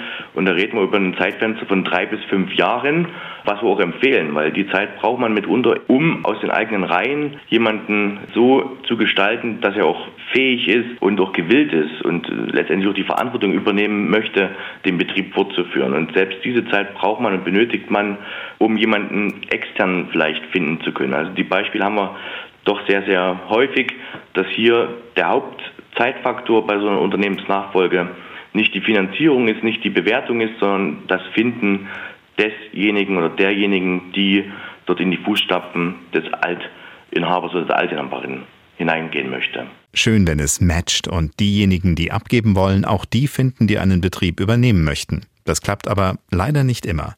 Ich sagte es ja schon, viele Handwerksbetriebe entstanden nach dem Mauerfall, das ist nun gut 30 Jahre her, und diese Generation, die wechselt in den Ruhestand. Bis auf Ausnahmen. Manche wollen noch weiterarbeiten, manche müssen. Bei Wolfgang Müller aus Plauen ist es so ein bisschen von beiden. Er ist 70, die Firma Sanitär Service Müller 40. Beide Jubiläen konnte er im vergangenen Jahr feiern. Müller soll der älteste in seiner Branche im Vogtland noch tätige Handwerksmeister sein. Ist das noch so, wollte ich von ihm wissen, als ich ihn anrief. Also ich habe das jetzt nicht direkt recherchiert, sage ich mal, ist mir so gesagt worden von meinem Landungsmeister. Ich nehme das ganz einfach dann so wahr, dass es so ist. Der müsste es ja wissen, ne? Der müsste es ja wissen. Das heißt, wenn wir es mal in Zahlen belegen wollen, also Sie haben einen runden Geburtstag im vergangenen Jahr gehabt, aber eben auch einen runden Geburtstag mit der Firma, ne? Richtig. Die Firma ist gegründet worden am 1.6.1982. 1.6. ist Kindertag. Deswegen hat mir das ganz gut gefallen, an den Tag eine Firma zu eröffnen. Weil Sie das äh, so ein bisschen mit einem kindlichen Naivität angegangen sind, damals in den 80ern so oder könnte warum? man's- So können wir es bezeichnen. Also mein Umfeld meint mitunter, ich bin noch gar nicht jetzt erwachsen. Jetzt ist es ja nicht so, dass Sie ganz blauäugig oder naiv in diesen Job reingegangen sind, weil in der Familie gab es ja vorher schon einen Handwerksmeister, richtig? Ja, mein Vater hatte das Handwerk äh, ausgeübt, hat dann allerdings die Firma an meinen älteren Bruder übergeben. Und ich habe gesagt, dann mache ich selber los. Der eigene Sohn ist auch selbstständig, aber auf einem ganz anderen Feld. Das heißt also, für die Firma gibt es jetzt keine direkte Nachfolge oder wie ist das geregelt? Nein, das ist auch eins meiner Probleme, warum ich immer noch hier mit meinem relativ hohen Alter kämpfe. Das hat verschiedene Ursachen, sage ich mal. Zum einen finde ich es durchaus interessant, nach den Jahren relativ locker äh, den Job noch zu machen. Ich habe drei gute Monteure, gutes Team, die sehr selbstständig arbeiten. Also ich muss selber keine Zange mehr anfassen. Und wir eigentlich auch im weitesten nur den sogenannten Kundendienst machen. Das heißt also Reparaturen, Armaturen, Badsanierungen, kleine Heizungswechseln und sowas. Kann man das mit so ein bisschen Durchschlängeln erreichen, sage ich mal. Ich glaube, das ist aber auch so ein Markt, der manchmal unterschätzt wird. Ne? Es gibt ja einfach ganz, ganz viel im Markt, was einfach nur gewartet werden möchte und wo man eben sagt, ich muss da immer wieder darauf achten, dass alles läuft, wie es läuft. Das ist genau der Punkt. Man kann sich entscheiden, will ich jetzt große Aufträge abarbeiten, dann mache ich halt fünf im Jahr für drei Millionen oder will ich tausend Aufträge abarbeiten und im kleinen Bereich bleiben. Und ich habe mich entschieden, im Einverständnis mit meinen Monteuren, weil das ganz einfach denn ihr Ding auch ist, wir möchten am Tag möglichst drei, vier, fünf Kunden haben und da tropft eben was und da musst du eben gleich mal kommen und geht es heute noch und das können wir in der Regel erfüllen. Und das wird auch sehr anerkannt, will ich mal sagen. Also wir sind ganz zufrieden, so wie es ist. Mhm. Dieser Aspekt, dass die Leute sich wahrscheinlich freuen, wenn sie kommen, den würde ich nochmal ansprechen. Wie ist denn das Gefühl, wenn irgendwo der Wasser antropft und dann kommt endlich jemand und klingelt und nicht erst nach drei Wochen? Das ist, glaube ich, schon wichtig, ne? Ja, das wird auch sehr gedankt. Ich habe beispielsweise vorhin rief einer an, könnt ihr mir mal helfen, mein Spielkasten läuft, der schließt nicht mehr. Also sagte ich, schau mal, was heute noch geht. Eine er die heute noch hin, der hat gerade mal noch eine Stunde, wird das reparieren. Und damit hat man einerseits den Leuten geholfen, hatte ein gutes Gefühl, hat aber auch den Kunden, schlimm gesagt, auf dem Hals. Weil der ruft beim nächsten Mal wieder bei mir ein. Weil er zufrieden ist, das ist ja auch nicht das Schlechteste. Zufrieden ist, stimmt, ja. Bei Ihnen ist wahrscheinlich, wenn Sie mal das Licht ausmachen, ist das Licht in der Firma aus, richtig? Ja, ich, äh, wir sind auf der Suche nach einem Nachfolger. Es wird aber sich keiner ergeben.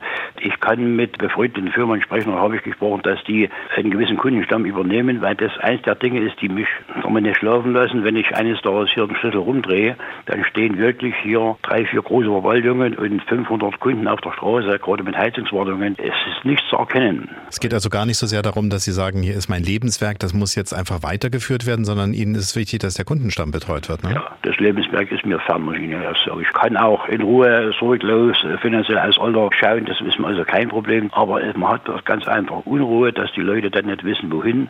Dahin gehen, muss ich sagen, ist mir eine Nachfolge. Ob ich jetzt sage, was weiß ich, dritte, vierte, fünfte Generation, das ist mir egal. Aber Sie machen ja auch noch neben der eigentlichen Arbeit relativ viel. Sie sind in Vereinen aktiv, habe ich äh, gelesen. Und, äh, alles wissen. Ja, ich, ich kenne Ihr Leben. Nein, alles. nee, dann frage ich nochmal anders, äh, diese ganzen Dinge, die Sie als Ehrenamtlicher machen, inwiefern hat das eigentlich einen ähnlichen Antrieb, wie eben Ihre Kunden Ihnen an Herzen liegen? Ist das so eine Geschichte, dass Sie sagen, meine Region, mein Umfeld und ich, das muss irgendwie alles gut miteinander funktionieren? So kann man das sehen auf jeden Fall. Ich bin eigentlich ein Typ, der gerne organisiert, der mit Leuten kann. Dahingehend befriedige ich mich auch zu sagen, ich kann mit Ihnen stundenlang über die große Politik schimpfen. Ich kann aber auch sagen, dann lass sie doch machen, wir hier unten sollten selber sehen, wie wir zurechtkommen, uns hilft uns keiner und Ehrenämter sind wichtig. Ja, also ich habe gesehen, Karneval ist ein Thema, Fußballclub, Vogtländischer Fußballclub ist ein Thema, der Förderverein im Freibad, Haselbrunn ist ein Thema, also es ist auch breit aufgestellt, ne? Ja, da haben Sie eigentlich schon alles benannt. Ist eigentlich schon ein Denkmal für Sie in Arbeit, wissen Sie da was? Oh nein, bitte nicht. genau das wollte ich eigentlich vermeiden, dass Sie jetzt der Meinung sind, ich habe ja einen Heiligenschein. Ich mache einfach mein Ding, was mir gefällt und da äh, denke ich, bitte was kann man der Gesellschaft zurückgeben. Dann sage ich äh, kein Heiligenschein, kein Denkmal, aber hoffentlich in irgendeiner Art und Weise ein Vorbild für viele sollten Sie dann bitte doch sein. Ja, das denke ich schon. Also es kommt ja Anerkennung. Das Leben macht Ihnen auf jeden Fall noch Spaß. Ja. Besser kann man es nicht abschließen, das Gespräch. Ich danke Ihnen sehr, dass Sie sich die Zeit genommen haben. Kein Problem. Die richtige Art, das Leben zu nehmen und Probleme anzugehen. Ich bin sicher, solche Müllers, ob nur ein Mann oder Frau, haben wir eine ganze Menge. Das war unsere Sendung zur Lage im Handwerk in Sachsen. Ich bin Thomas Lopau, danke Ihnen sehr fürs Dabeisein. Dienstags direkt, jeden Dienstag 20 Uhr im Sachsenradio und danach als Podcast in der ARD Audiothek. Ein Jahr nachhörbar. Fragen und Anregungen sehr gern per Mail dienstagsdirekt.mdr.de. Dran denken, dienstagsdirekt als ein Wort. Und Sie wissen ja, Dienstagsdirekt ist längst nicht alles, was die Podcast-Welt von MDR Sachsen zu bieten hat. Dienstagsdirekt, ein Podcast von MDR Sachsen.